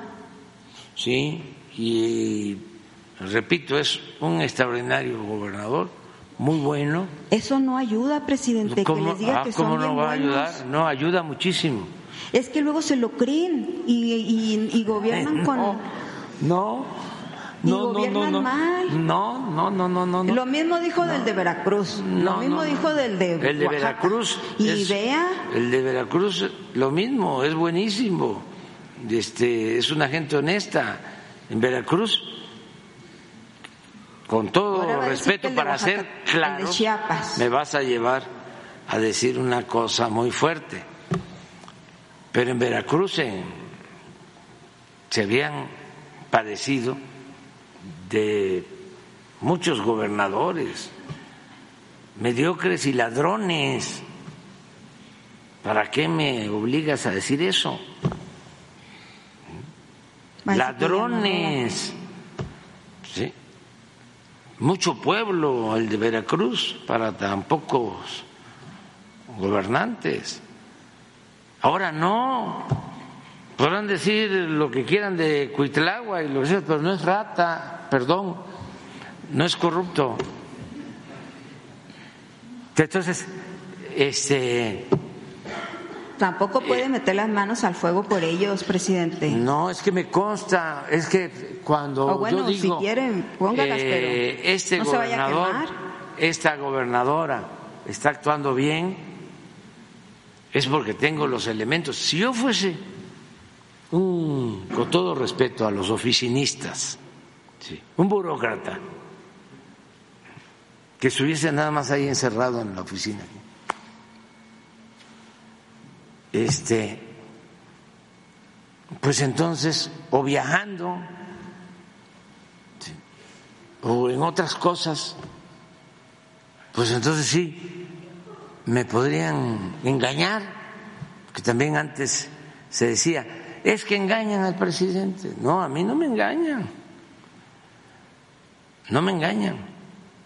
Y no permito que nadie este,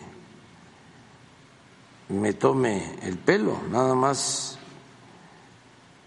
este, Alvarito, mi peluquero. Este eh, es el único. ¿Fue Eh, por Chiapas? ¿Anduvo por Chiapas? ¿Qué, ¿Cómo vio la situación de, de inseguridad, presidente? Sí, estuve. Y fíjate que fui, porque también eso es interesante. Fui a la Concordia, donde están los grupos que se están confrontando. Eh, es en esa región a la que fui. El sábado estuve en Rizo de Oro y en La Concordia, porque estamos haciendo dos puentes. Todo eso va a ayudar mucho, porque la delincuencia aprovecha mucho el aislamiento y sobre es. todo esa es una zona limítrofe con Guatemala. Entonces son los este, corredores. Bueno, lo de Cabor, ¿qué es eso? Es un corredor. Eh, y ahí eh, el control del paso de la droga lleva a que haya enfrentamiento de grupos. Lo mismo sucede en la frontera sur. En esa frontera no había mucho problema. Es la sierra de Chiapas. Eh, se piensa que la zona más pobre de Chiapas son los altos de Chiapas y sí, hay mucha pobreza. Pero en esa sierra de Chiapas, limítrofe con Guatemala, es donde hay más pobreza. Entonces me ha tocado estar en todos los pueblos, recorrer todos los pueblos. Y no había en frontera con Alapa, en Motocintla, en Chicomocelo, no había este, violencia.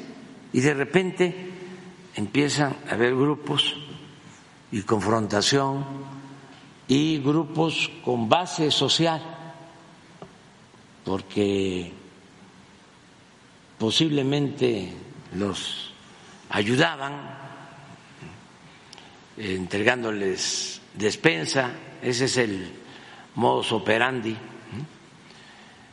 ¿eh? Que les entregan apoyos, y ya después es la amenaza.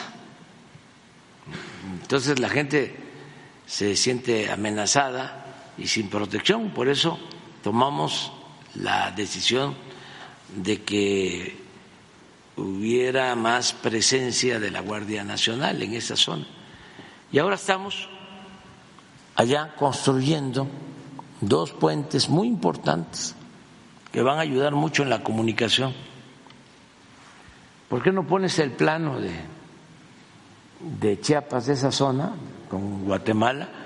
Y este y fui el sábado y me dio mucho gusto porque uno de los puentes ya va avanzado y es posible que lo inauguremos como en junio. Y el otro que nos va a llevar más tiempo lo vamos a terminar en agosto. Y eso va a permitir comunicar la frontera con Tuxtla, eh, sin que tengan que dar la vuelta por Comitán o por Huistla, todos los que viven en esas comunidades, ejidos, municipios de la sierra de Chiapas. Es una obra muy importante, bueno, las dos. Y eh, estuve por allá y había un poco también la queja de los constructores de que este, los amenazaban, ¿no? los de las bandas, y ya también está ya la Guardia Nacional. ¿Ya no se pelean con el pueblo? No, no, hay, hay este, sigue habiendo problemas, pero, eh, pero súbelo un poco. Eh, a ver si no tiene, los caminos. para arriba, sí. Ah, sí. Mira, aquí estamos haciendo un puente. Y por aquí otro, nada más que no está, el, no está la brecha. A ver, a ver dónde está el Chico Muselo. Chico Muselo. Sí, por aquí.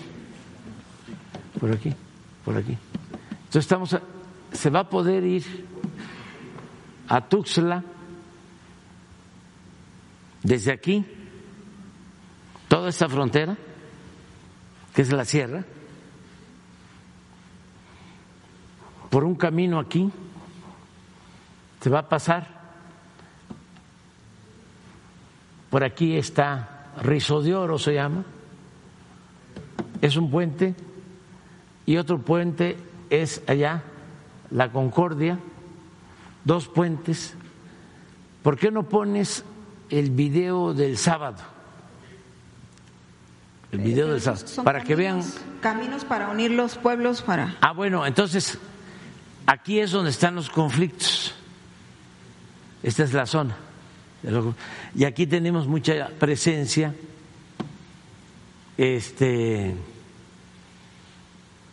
Y estamos, pues, haciendo los caminos comunicantes. ¿Pero por qué se incrementó en este sexenio, presidente? ¿Mande? Hace unos cuantos años que se empezó a incrementar ahí en Chiapas.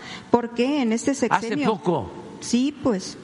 Porque, pues, este, buscan por dónde pasar. Ya aquí está, este, Guatemala. Este es toda el suban el, el, plan un poquito y van a ver la, la frontera. Entonces, el tráfico de la droga, pues estamos trabajando. Ahí. ¿Y cómo se está combatiendo el desplazamiento forzado de la gente? Se está atendiendo a la gente para que, para que este, eh, es, esto es lo que, lo que les estamos, esto es lo, ni aparece, mire. Aquí, sí. Aquí va a venir el camino. Para allá, para Tuxtla. Porque ahora toda la gente de aquí tiene para ir a Tuxtla que entrar por Comitán, por allá. San Cristóbal y Tuxtla. O por acá, por Huistra, por la costa. Y este camino es. Eh, directo a Tuxtla, les va a ahorrar bastante tiempo. ¿Eh? ¿Qué, reporte tiene de cuánta gente ha salido Ah, y aquí está, miren, y aquí está la, esta es la frontera. Este es Guatemala. Y por esa guerra que hay ahí, presidente, ¿cuánta gente ya ha sido desplazada? ¿Qué, qué reporte le han dado a usted? Muy pocos, muy pocos este, y estamos nosotros pendientes y ya se ha tranquilizado bastante la situación, bastante, y tenemos presencia. ¿Cómo cuánta gente se ha ido o se ha tenido que ir? No, no tengo el dato, pero no es eh, significativo. Pues igual que Chihuahua, ya ve que todos los que han sacado de la Tarahumara también. Sí, pero no. También por la delincuencia. No es, no es este, así. Ah, miren este es uno de los puentes. A ver, ponlo, mire qué belleza. Este, para información general, porque todas estas preguntas ayudan a que se conozca más nuestro gran país. Miren, eh, este es un puente con este, unas lanzadoras. Es una tecnología de ingeniería civil de avanzada, pero es un claro de casi 300 metros. Es el puente, es el eh, tercer puente con más claro en el país que se esté construyendo. y lo vamos a terminar en junio. A ver, ponlo otra vez. Eso que ven, a ver si se puede ahorita, se llama angostura, es el vaso de la presa de angostura. Bueno, ese embalse de esa presa es el que acumula más agua de todo el país, de todos los embalses. Creo que el segundo lugar debe ser Malpaso, ahí mismo, en el Grijalba, y el tercero debe ser el Infiernillo,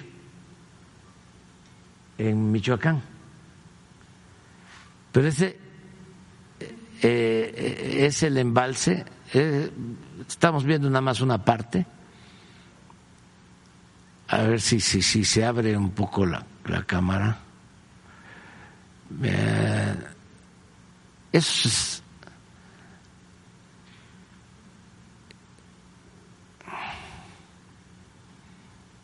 es muchísima agua. Eso, eso es del sábado. Ah, mire, mire, mire, allá, allá atrás, allá atrás, allá atrás, allá atrás, allá atrás, allá atrás. Y todo eso, todo, todo, todo, vean atrás, vean atrás. ¿Cuánta agua? Este. Presidente, usted mencionaba que los medios con Calderón hicieron un acuerdo, que ya eso lo, lo vimos, para no decir nada. Y en la cuestión de inseguridad, ahora que, que se le quiere dar este tinte de, de electoral, que por supuesto lo van a aprovechar de los dos lados, eh, pero no es mejor que los medios ahora digan todo, Sí, que, que, sí. que se sepa que, el, que Sí, es una no se- oportunidad para los ciudadanos de que no se, se conozcan limita. sus casos. Aquí nada, no, pues, se- no se limita.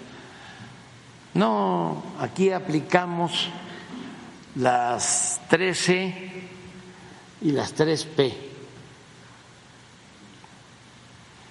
Las 3C son cabeza, corazón y carácter. Y las 3P es presencia, prudencia y paciencia. Ustedes, O sea, aquí nadie se molesta, no debemos enojarnos y eh, no limitar la libertad de expresión. Eh, garantizar el derecho a disentir y razonar, argumentar. Lo que ya no se puede es hacer una denuncia sin prueba, porque pues eso eh, nos permite ejercer nuestro derecho de réplica. Entonces, cuando se lanzan este periodista famoso, ¿no? Mentiroso, calumniador, que tiene hasta dos premios este internacionales. Este se lanza, ¿no?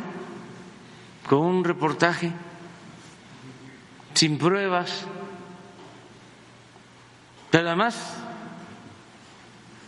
de pura casualidad en estos momentos, ¿no?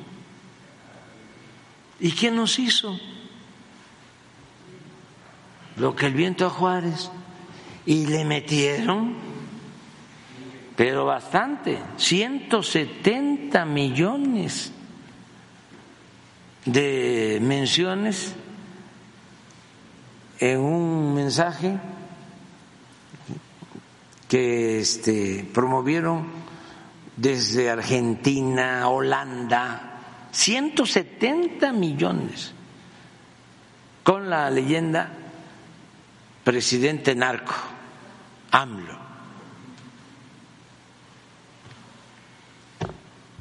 O sea, ese, ese periodismo, pero en México o sea, no hay- engañaba antes En México no hay, no hay presidentes encarcelados, justo porque los políticos primero hacen las leyes para ustedes, para que manejarlas a su antojo. Pues yo no he hecho leyes luego- para mí, al ¿y contrario. ¿cuál, cuál de todos los presidentes de México han estado pisados en la cárcel?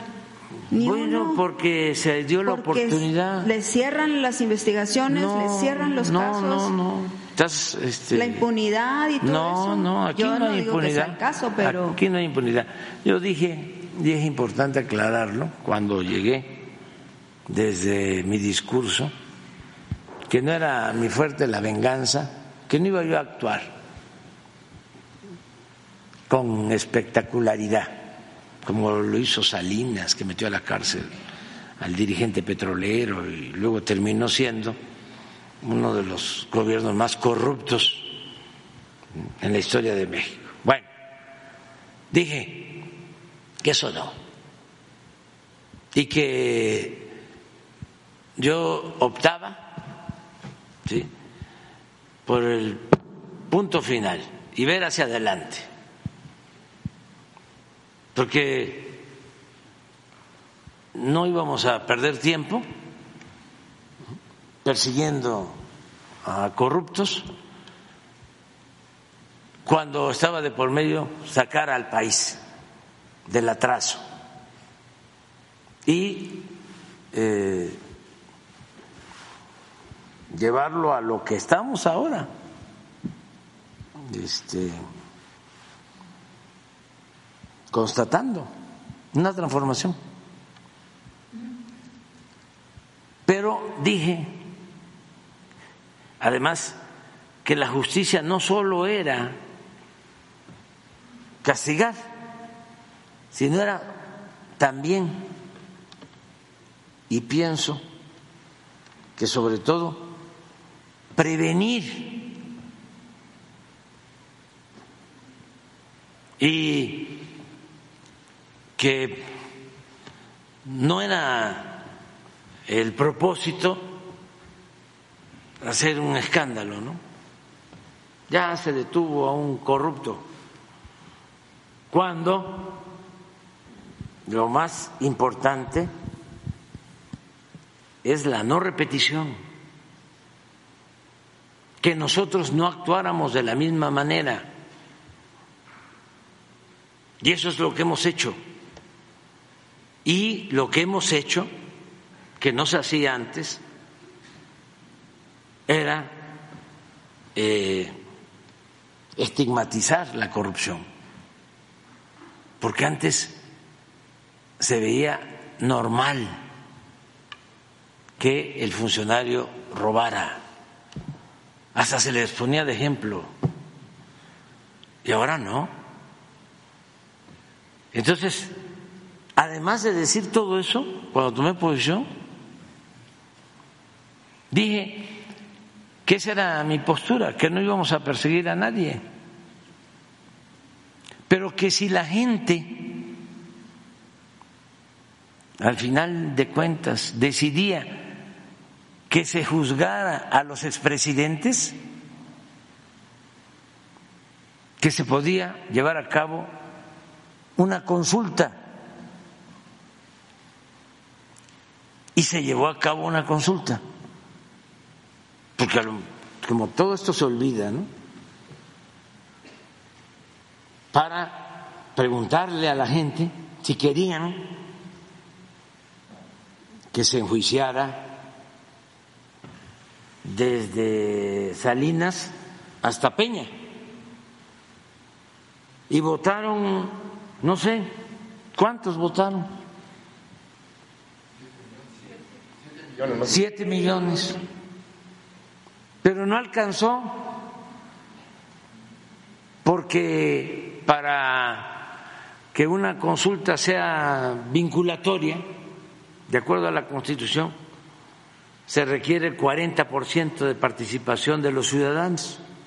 Por eso ahora estamos bajando, que es parte de las reformas, de 40 a 30. Porque en ese tiempo, igual cuando yo me sometí a la revocación del mandato, porque fue mi compromiso y cumplí, los conservadores llamaron a no votar y votaron por mí. ¿Cuántos? Que yo siguiera, pero tampoco alcanzó el 40.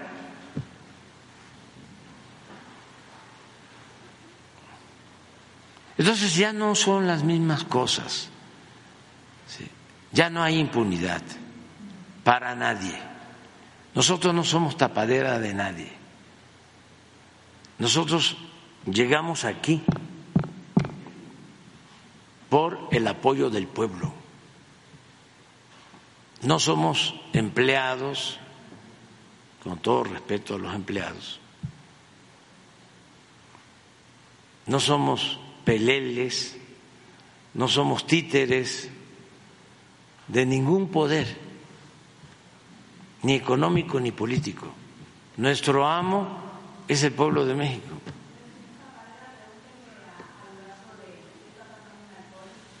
¿En dónde? ¿De vive la directora de alcoholes? Pregúntele a Durazo. Bueno, sí, ya hasta ya no llego ya. O sea, pero este no, ya entonces vamos a llegar a, a lo del PAN y el PRI que hicieron un acuerdo allá en Coahuila y se repartían hasta los baños públicos y notarías y todo eso. No, hasta allá no llego. O sea, estamos hablando de este así fue, miren. Lo de juicios presidentes es lo de 7 millones y la consulta de Esa fue la revocación consulta. 16. Pero los conservadores llamaron a no votar. Y entonces no se llegó. Tenían la oportunidad. Por cierto, ahora las reformas contemplan la revocación del mandato que se va a celebrar cada tres años. Se va a ir a, a- votar por diputados, por presidentes municipales, si corresponde gobernador, y al mismo tiempo se le va a preguntar también a la gente, ¿quieres que siga la presidenta o el presidente? ¿O que renuncie? Eso es la democracia participativa. Todos esos cambios son los que se están llevando a cabo.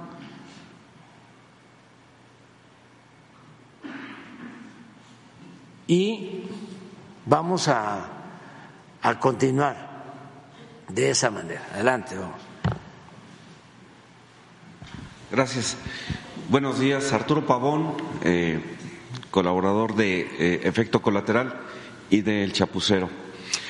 Eh, le quiero pedir su opinión acerca de lo que vamos a dar a conocer ahora. Yo supongo que ya tiene algún conocimiento, ya tiene la información, Jesús Ramírez, sobre eh, una figura que es muy parecida a la de Edmundo Jacobo en el INE y que se presenta, pues, otra vez otra de, ministros aquí en la Suprema Corte de Justicia y estamos hablando de eh, Rafael Cuello Cetina. Él es el secretario general de Acuerdos. No nada más es el secretario general de Acuerdos, sino que también en colusión o apoyo por parte de ministros y ministras eh, lo- logra ser también juez de distrito y magistrado de, circuito eh, por encima de otras personas que tenían la posibilidad de haber es- estado en esos puestos, pero bueno, aquí le echaban la mano los ministros. Y eh, el sueldo normal del secretario general de Acuerdos es de 153.447 pesos. Eso es neto. Sin embargo, como él tiene esos otros dos cargos, pues ya no aparece su sueldo en transparencia. Eh, pues queremos pensar o nos hace pensar que esto es muy sospechoso, porque entonces cuánto está llevándose por los tres cargos con todas las eh, prestaciones que ya se han mencionado aquí. Eh, este señor entró, le digo que está enquistado ahí desde hace muchos años, entró desde 1992, ocupando diferentes cargos, ir escalando y aparte, pues hacerse de lealtades a través de diferentes eh, favores que hacía a los ministros eh, que le tocaron a él. Pero ya en, eh, hace 14 años, bueno, ya va a cumplir 15 años, se le da el título de secretario general de acuerdo, le, dan ese cargo. Y en 2014 se le da el de distrito el de juez de distrito de competencia, el cual pues nunca lo ha ejercido y debería de ejercerlo porque así es la normativa. Pero pues le dicen que, está comisionado como secretario general de acuerdos y entonces pues no, no, pasa nada. Y la misma situación es como magistrado de circuito. Él debería de, ejercerlo, no lo ejerce, pero sigue vigente porque los ministros le dan una comisión. Y entonces así es como, como anda el señor ahí.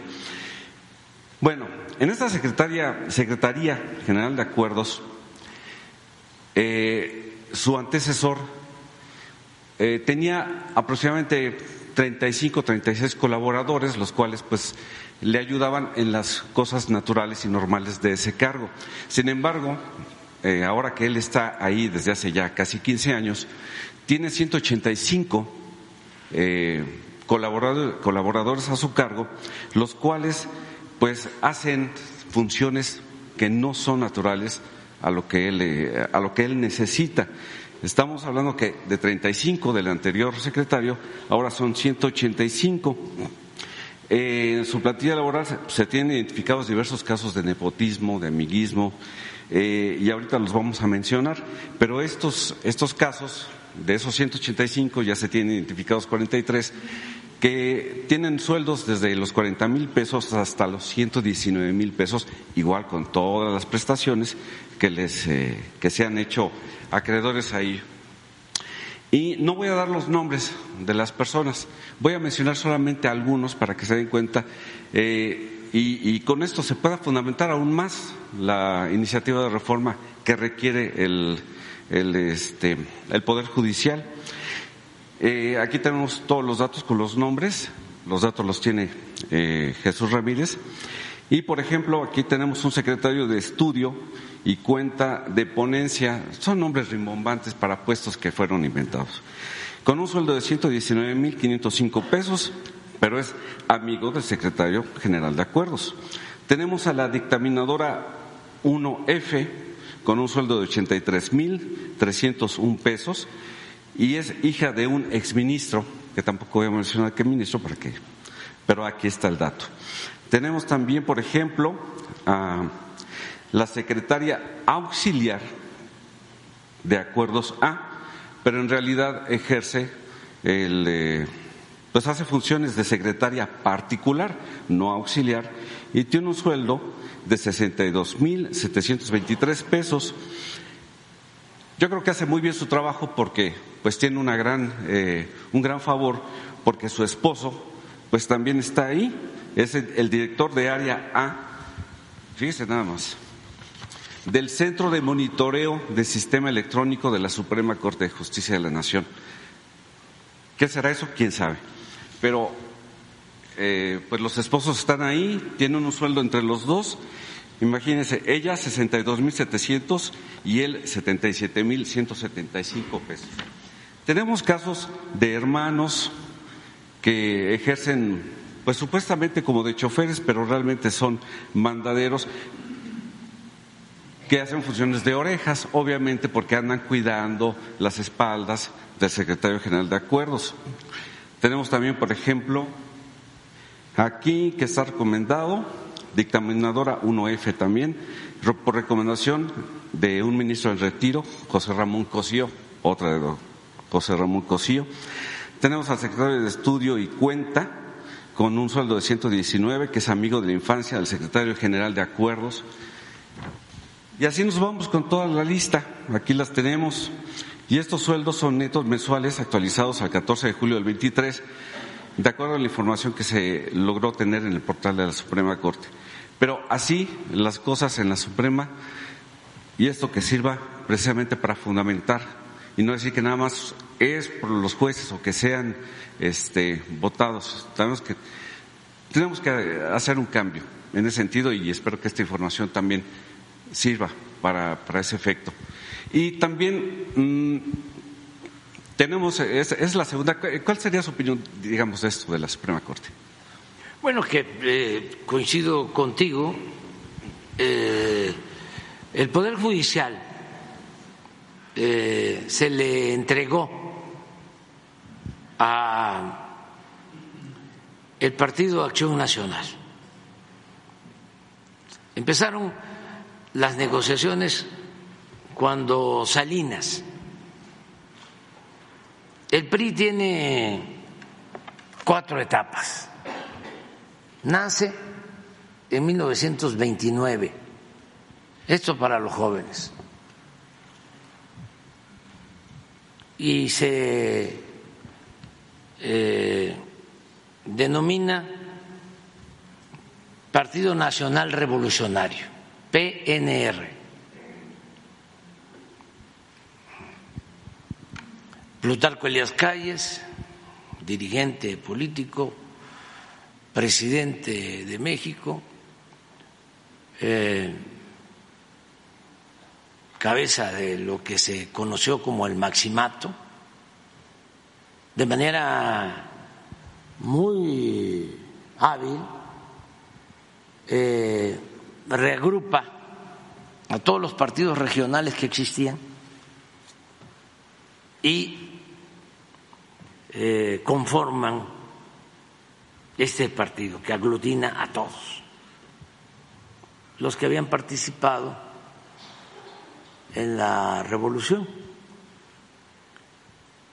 Y así surge el PNR, 1929 Luego ese partido se transforma y es su mejor época en Partido de la Revolución Mexicana en 1938, siendo presidente el general Lázaro Cárdenas. Y es cuando se organiza a los campesinos, a los obreros, surge la CNC, surge la CTM, Partido de la Revolución Mexicana. Después del cardenismo, que ya empiezan las desviaciones de los principios, anhelos de transformación, de justicia que surgieron en la revolución, ya eh, de Partido de la Revolución Mexicana pasa a ser PRI, Partido Revolucionario Institucional. Ya esto en 1946. Y en el 88, nada más que no es formal, como dicen los abogados, mm, no de jure, sino de facto, se constituye el PRIAN. Se unen el PRI y el PAN, pero siguen simulando desde el 88 hasta el 2018 hasta ahora, que eran distintos. Entonces, cuando empieza este contubernio del PRI y el PAN, porque ya el PRI ya para ese entonces ya había abandonado todos los principios de la revolución, y el PAN lo mismo, que había surgido como un partido que buscaba la democracia, pues ya estaba metido por completo en la protección de las cúpulas del poder económico. Entonces se identifican con Salinas porque Salinas pues es el que impulsa lo que se conoce como política neoliberal o neoporfirista. Empieza en un sexenio anterior con el finado Miguel de la Madrid, Pero ya Salinas tenía mucha influencia en el gobierno de Miguel de la Madrid. Desde el 83 ya era secretario de programación y presupuesto. Entonces, y ya cuando llega él a la presidencia, pues lleva a cabo toda la política de privatización y las reformas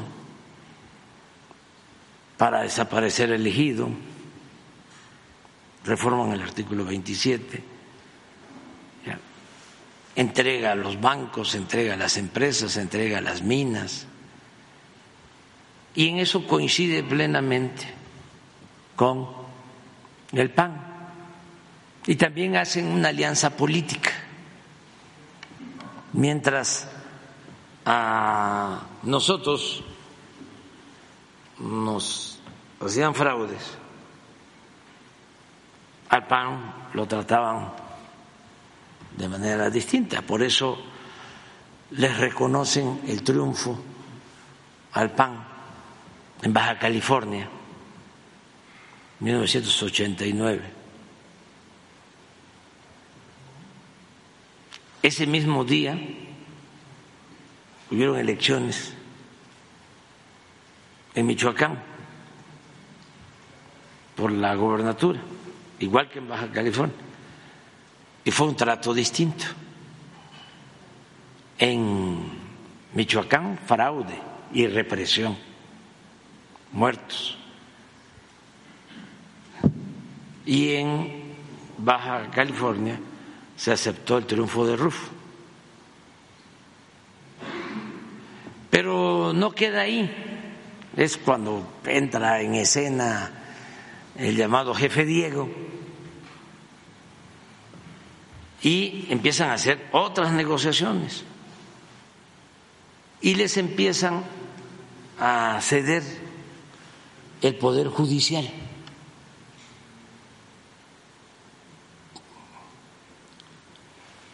Al, al PAN, al grado que en el siguiente sexenio, con Cedillo, ya les entregan al PAN la Procuraduría General de la República.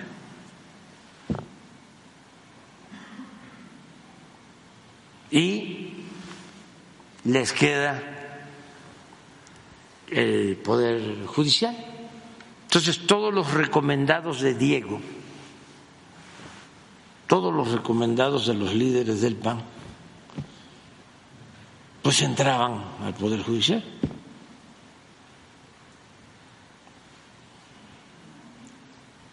Más, pues otros recomendados de grupos de intereses creados. Entonces, el Poder Judicial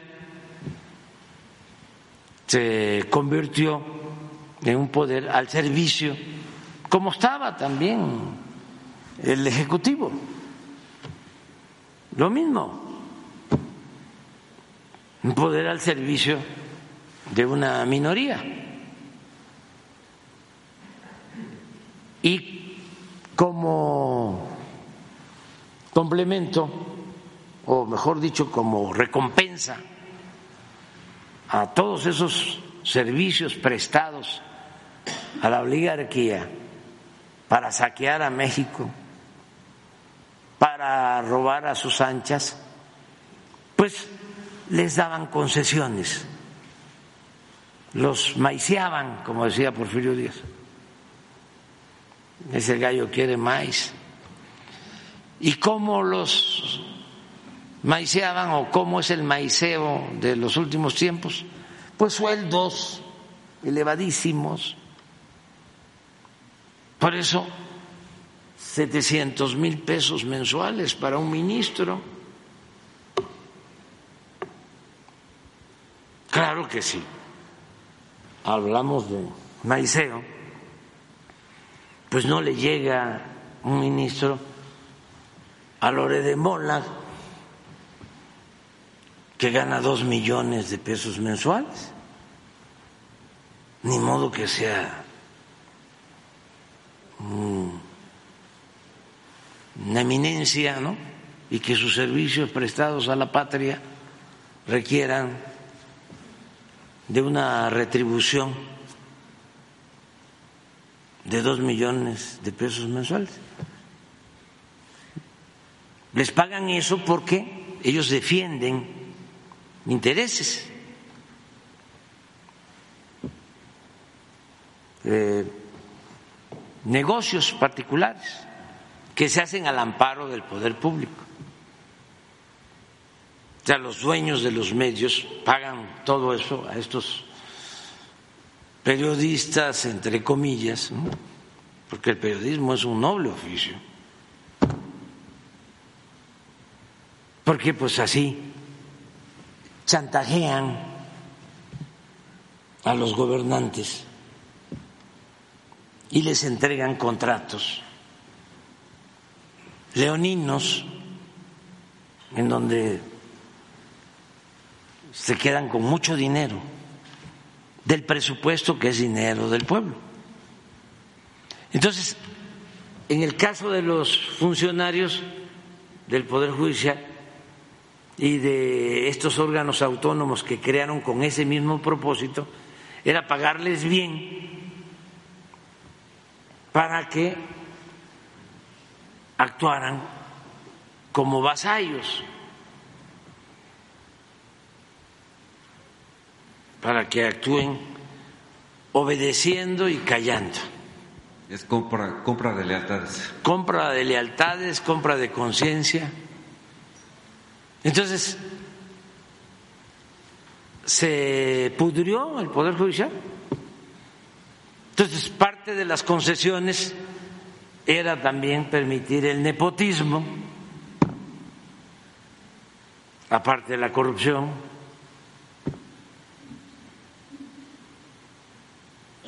Entonces, ¿cómo mejoramos eso? Ah, porque olvídense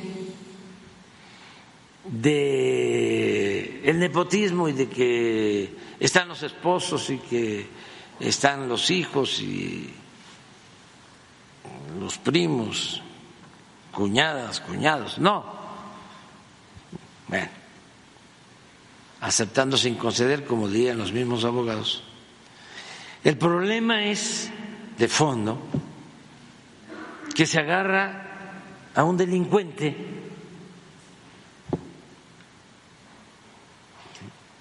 y por dinero se le deja libre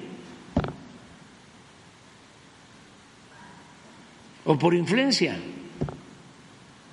Imagínense el daño que causan a la sociedad.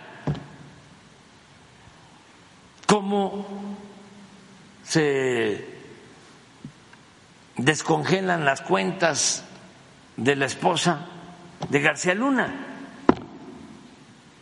Ahora mismo, esto que acaba de hacer un juez, presenta la Fiscalía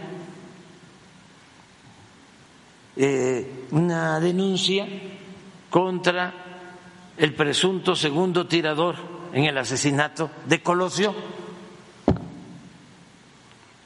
y el juez niega la orden de aprehensión.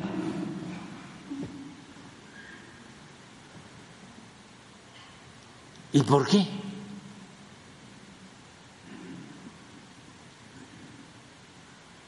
¿Qué hay detrás?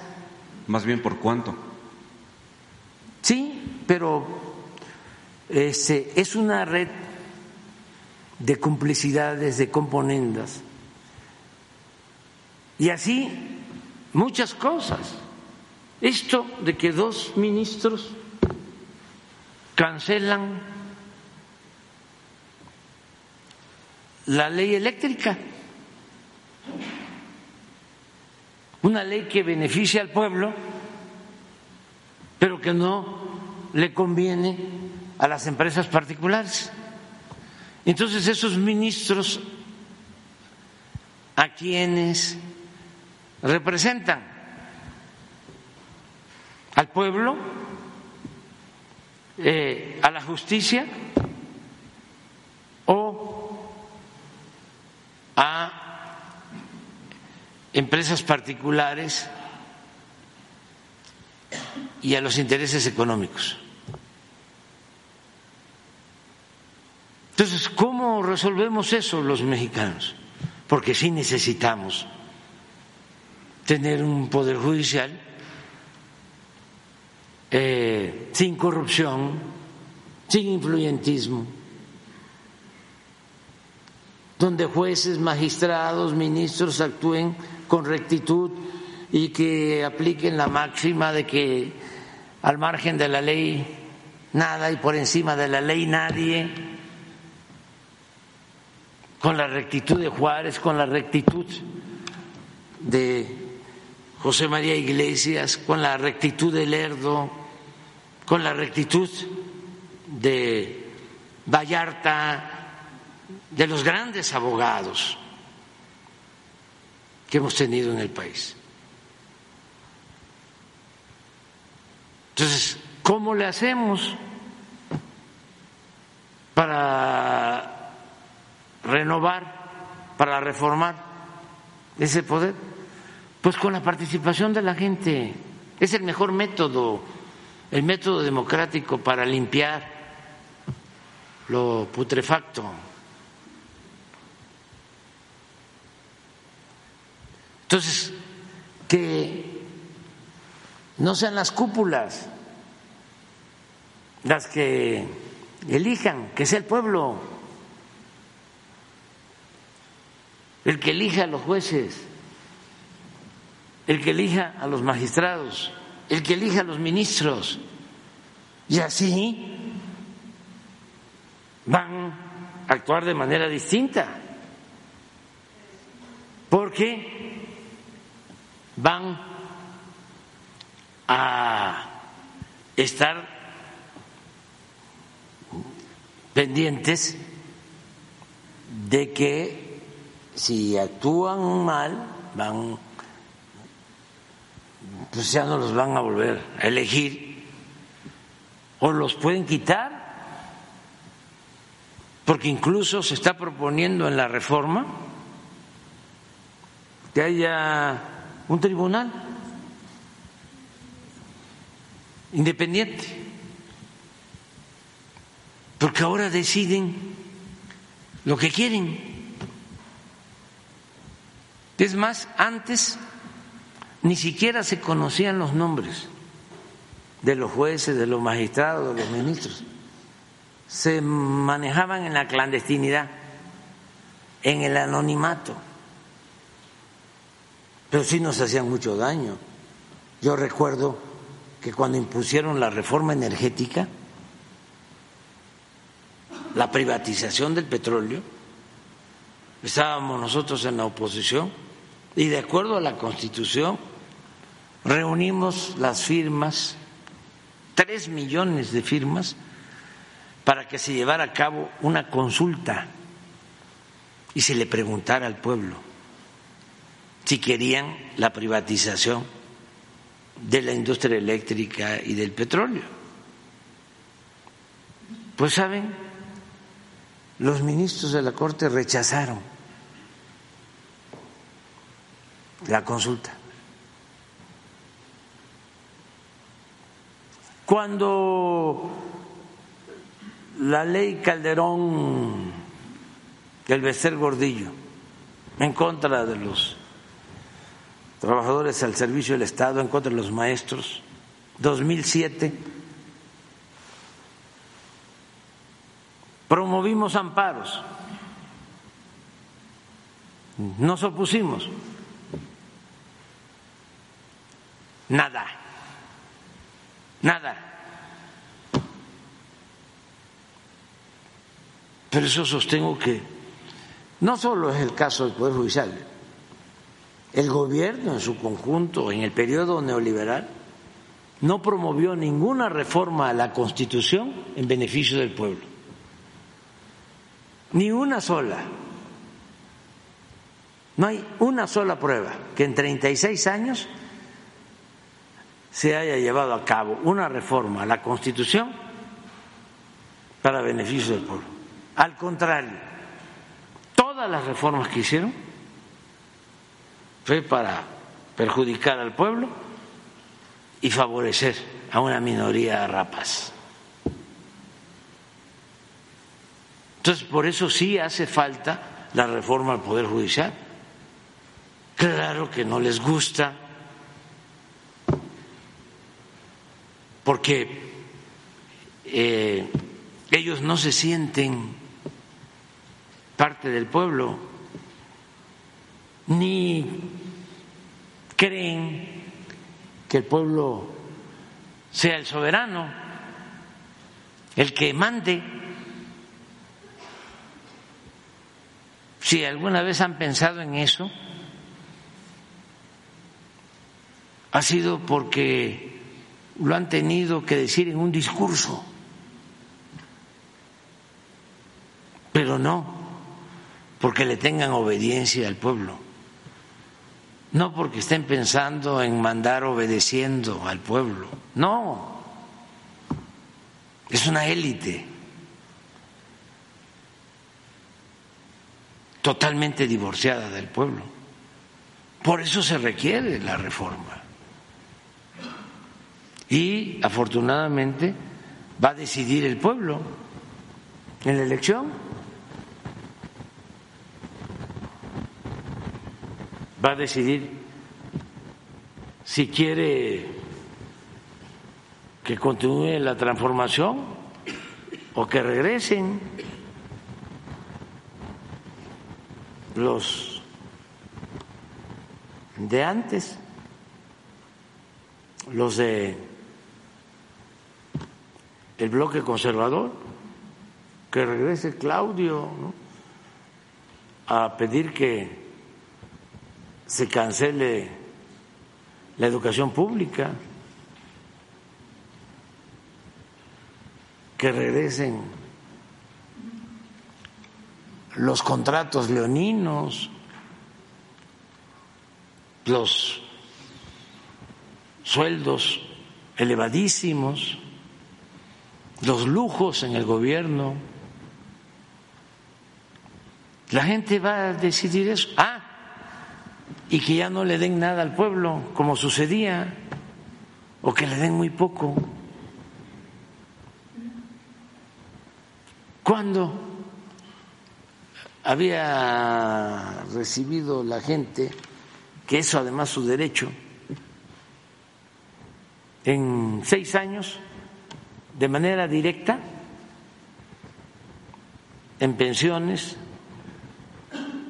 en becas, en apoyo a campesinos, a pescadores, a trabajadores. Dos billones setecientos mil millones.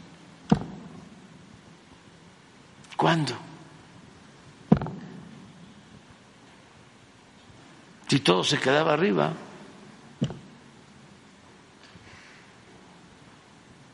Por eso se jalan los pelos y dice, ¿qué está pasando? ¿Cómo si nos traemos a mejor periodista del mundo, ¿no? A que elabore eh, un montaje y tenemos a Lore de Mola y tenemos a todos.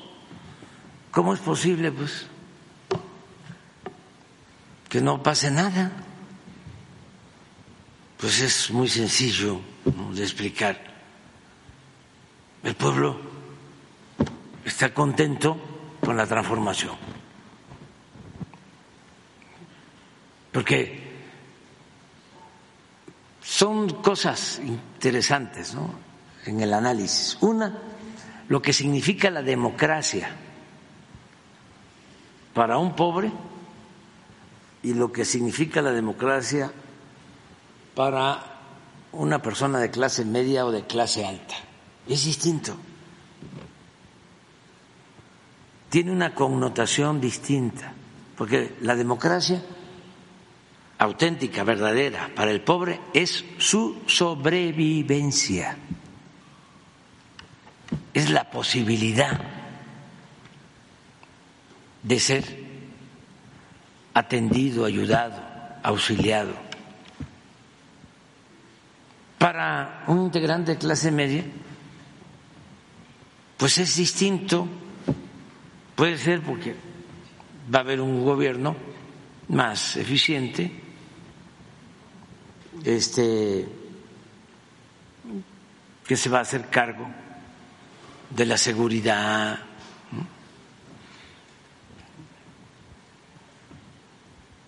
Pero no es porque de eso va a comer.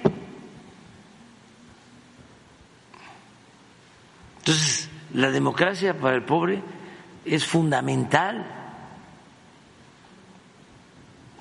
Es básica. Ese es un asunto de fondo, de fondo para la para la, la reflexión. Y lo otro que también es de fondo, imagínense, en un país donde imperaba la corrupción. El principal problema de México era la corrupción. Imperaba la corrupción. Todos, de una u otra forma, lo sabían, al grado de que los más corruptos, los de arriba, querían que se aceptara como algo normal. Como decía don Jesús Silva Gerso, el grande, decía que los funcionarios y algunos hombres de negocios, traficantes de influencia, ¿sí? hacían sus fortunas de la noche a la mañana, en un abrir y cerrar de ojos, y decía, y ni siquiera pierden su respetabilidad. Y agregaba, y ese es el peor de los males, porque se veía normal. Entonces todo el mundo sabía, no todos en México, y eso es una cosa que debemos de tener muy presente, nuestro pueblo es honesto, la mayor riqueza de México es la honestidad de su pueblo. Y eso tiene que ver con nuestras culturas. Cuando llegaron los europeos, los indígenas se quedaban sorprendidos por la forma en que ambicionaban el oro. La avaricia no existía en nuestro pueblo. Pero bueno, se quiere establecer como forma de vida la corrupción, la gente resiste, resiste, resiste, resiste, y ahora resulta que se combate la corrupción y por eh, consecuencia eh, por ese acto, por esa decisión, empiezan a recibir lo que antes no les llegaba.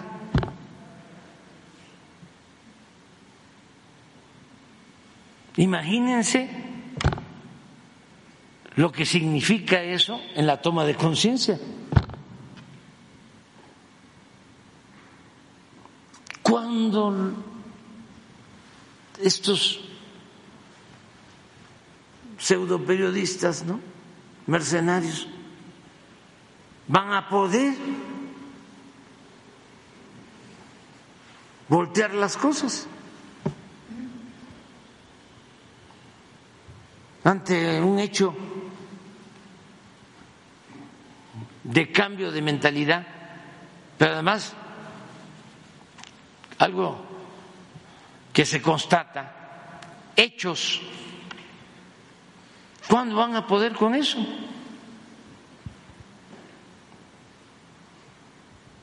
Pero está muy difícil que lo entiendan. Porque imagínense una gente que se formó clasista, que se formó racista, con un modelo aspiracionista en donde el dinero es su Dios, ¿cómo lo vamos a hacer cambiar?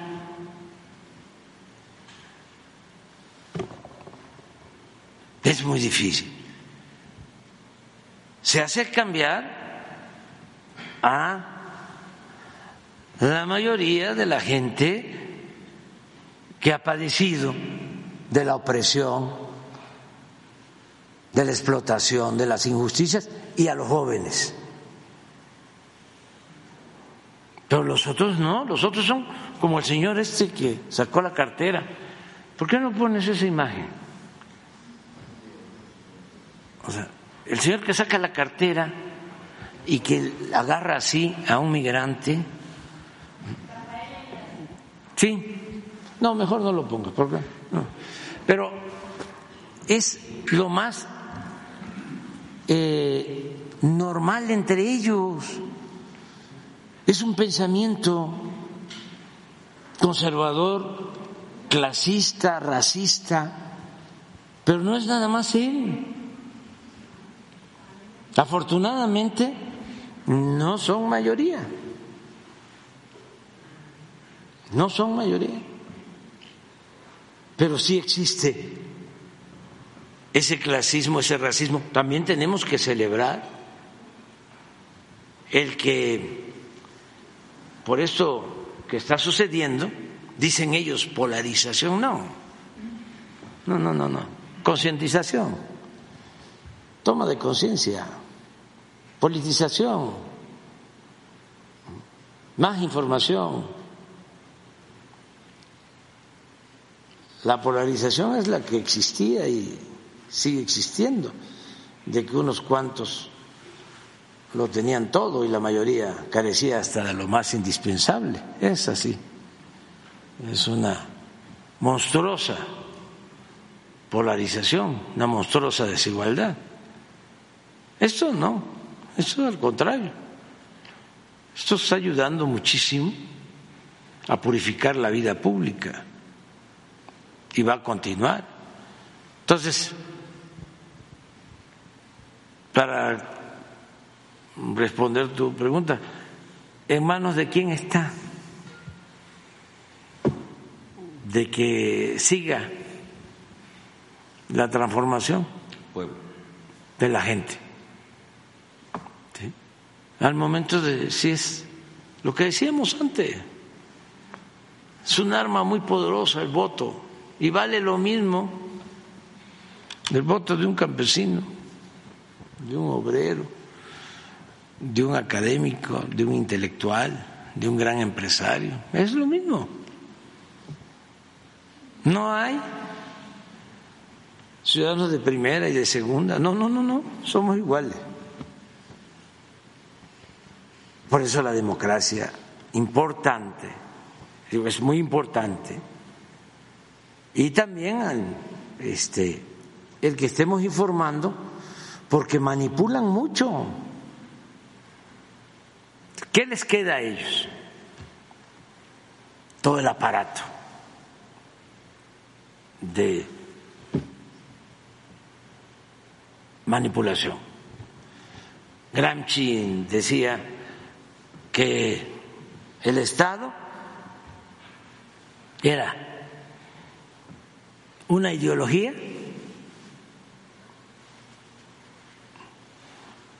y un aparato de fuerza,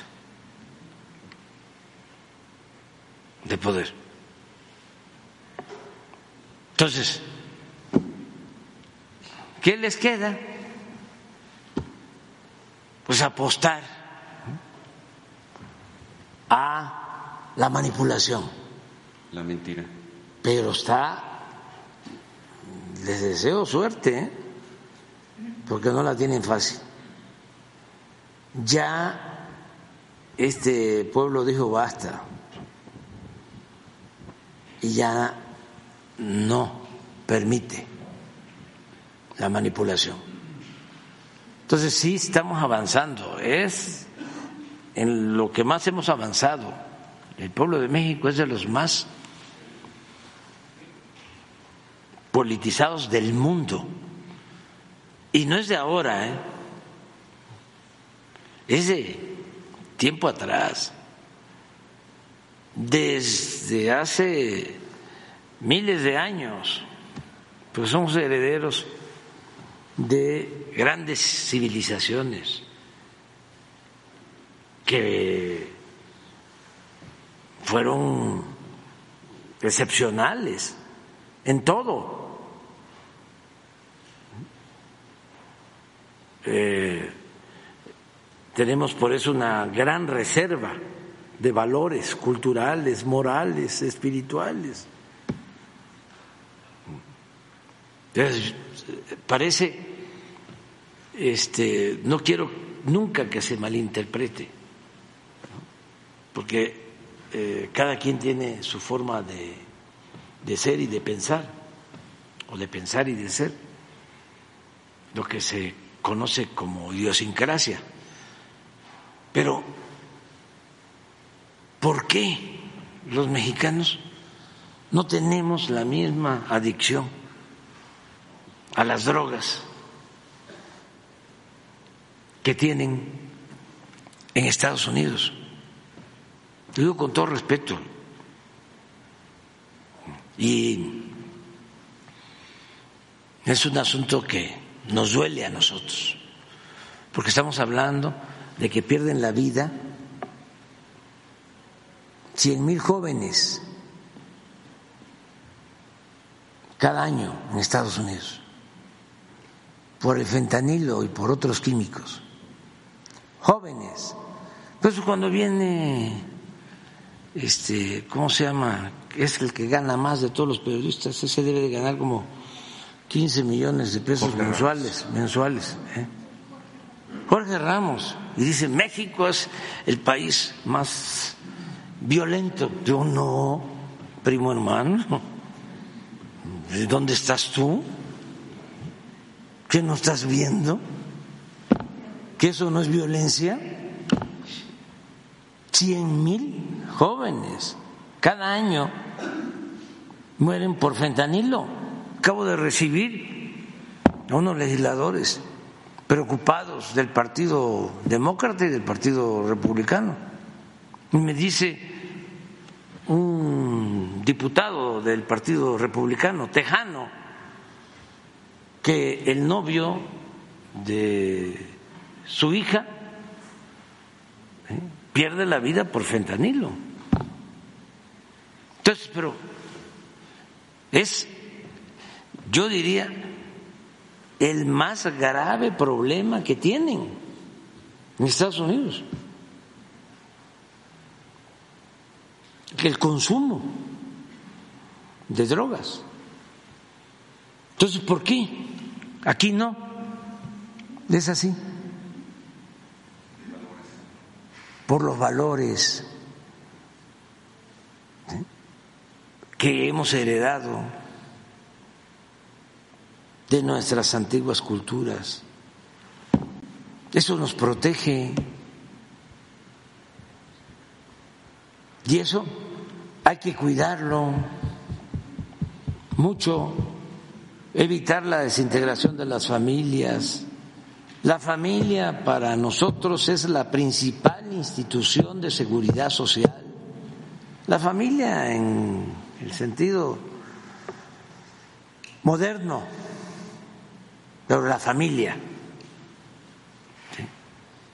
Y eso que estemos juntos y que apapachemos a nuestros hijos, que no se sientan solos, y que no busquen la felicidad en las drogas, porque eso es felicidad transitoria que produce infelicidad.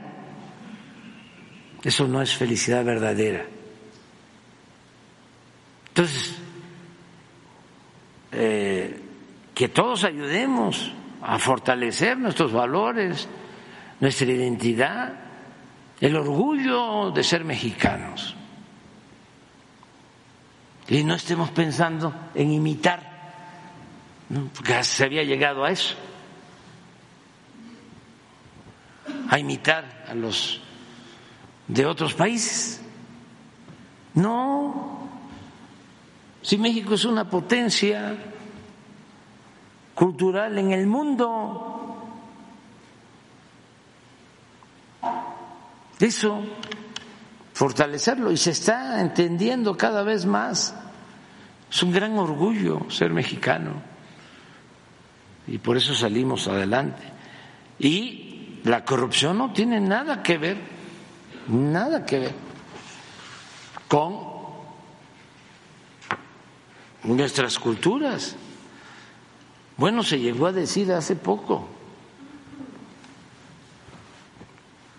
una autoridad de las de mero arriba hasta la punta, hasta el pináculo, llegó a decir que la corrupción era parte de la cultura del pueblo de México. Fíjense cómo andábamos. Para atreverse a eso. ¿Cómo no va a haber este señor que saca la cartera? ¿No? Otra señora que me grita, Naco, Andrés Manuel, eres un naco. Pues claro, ¿no? Este, ¿de dónde viene lo de naco? Pues de la cultura totonaca.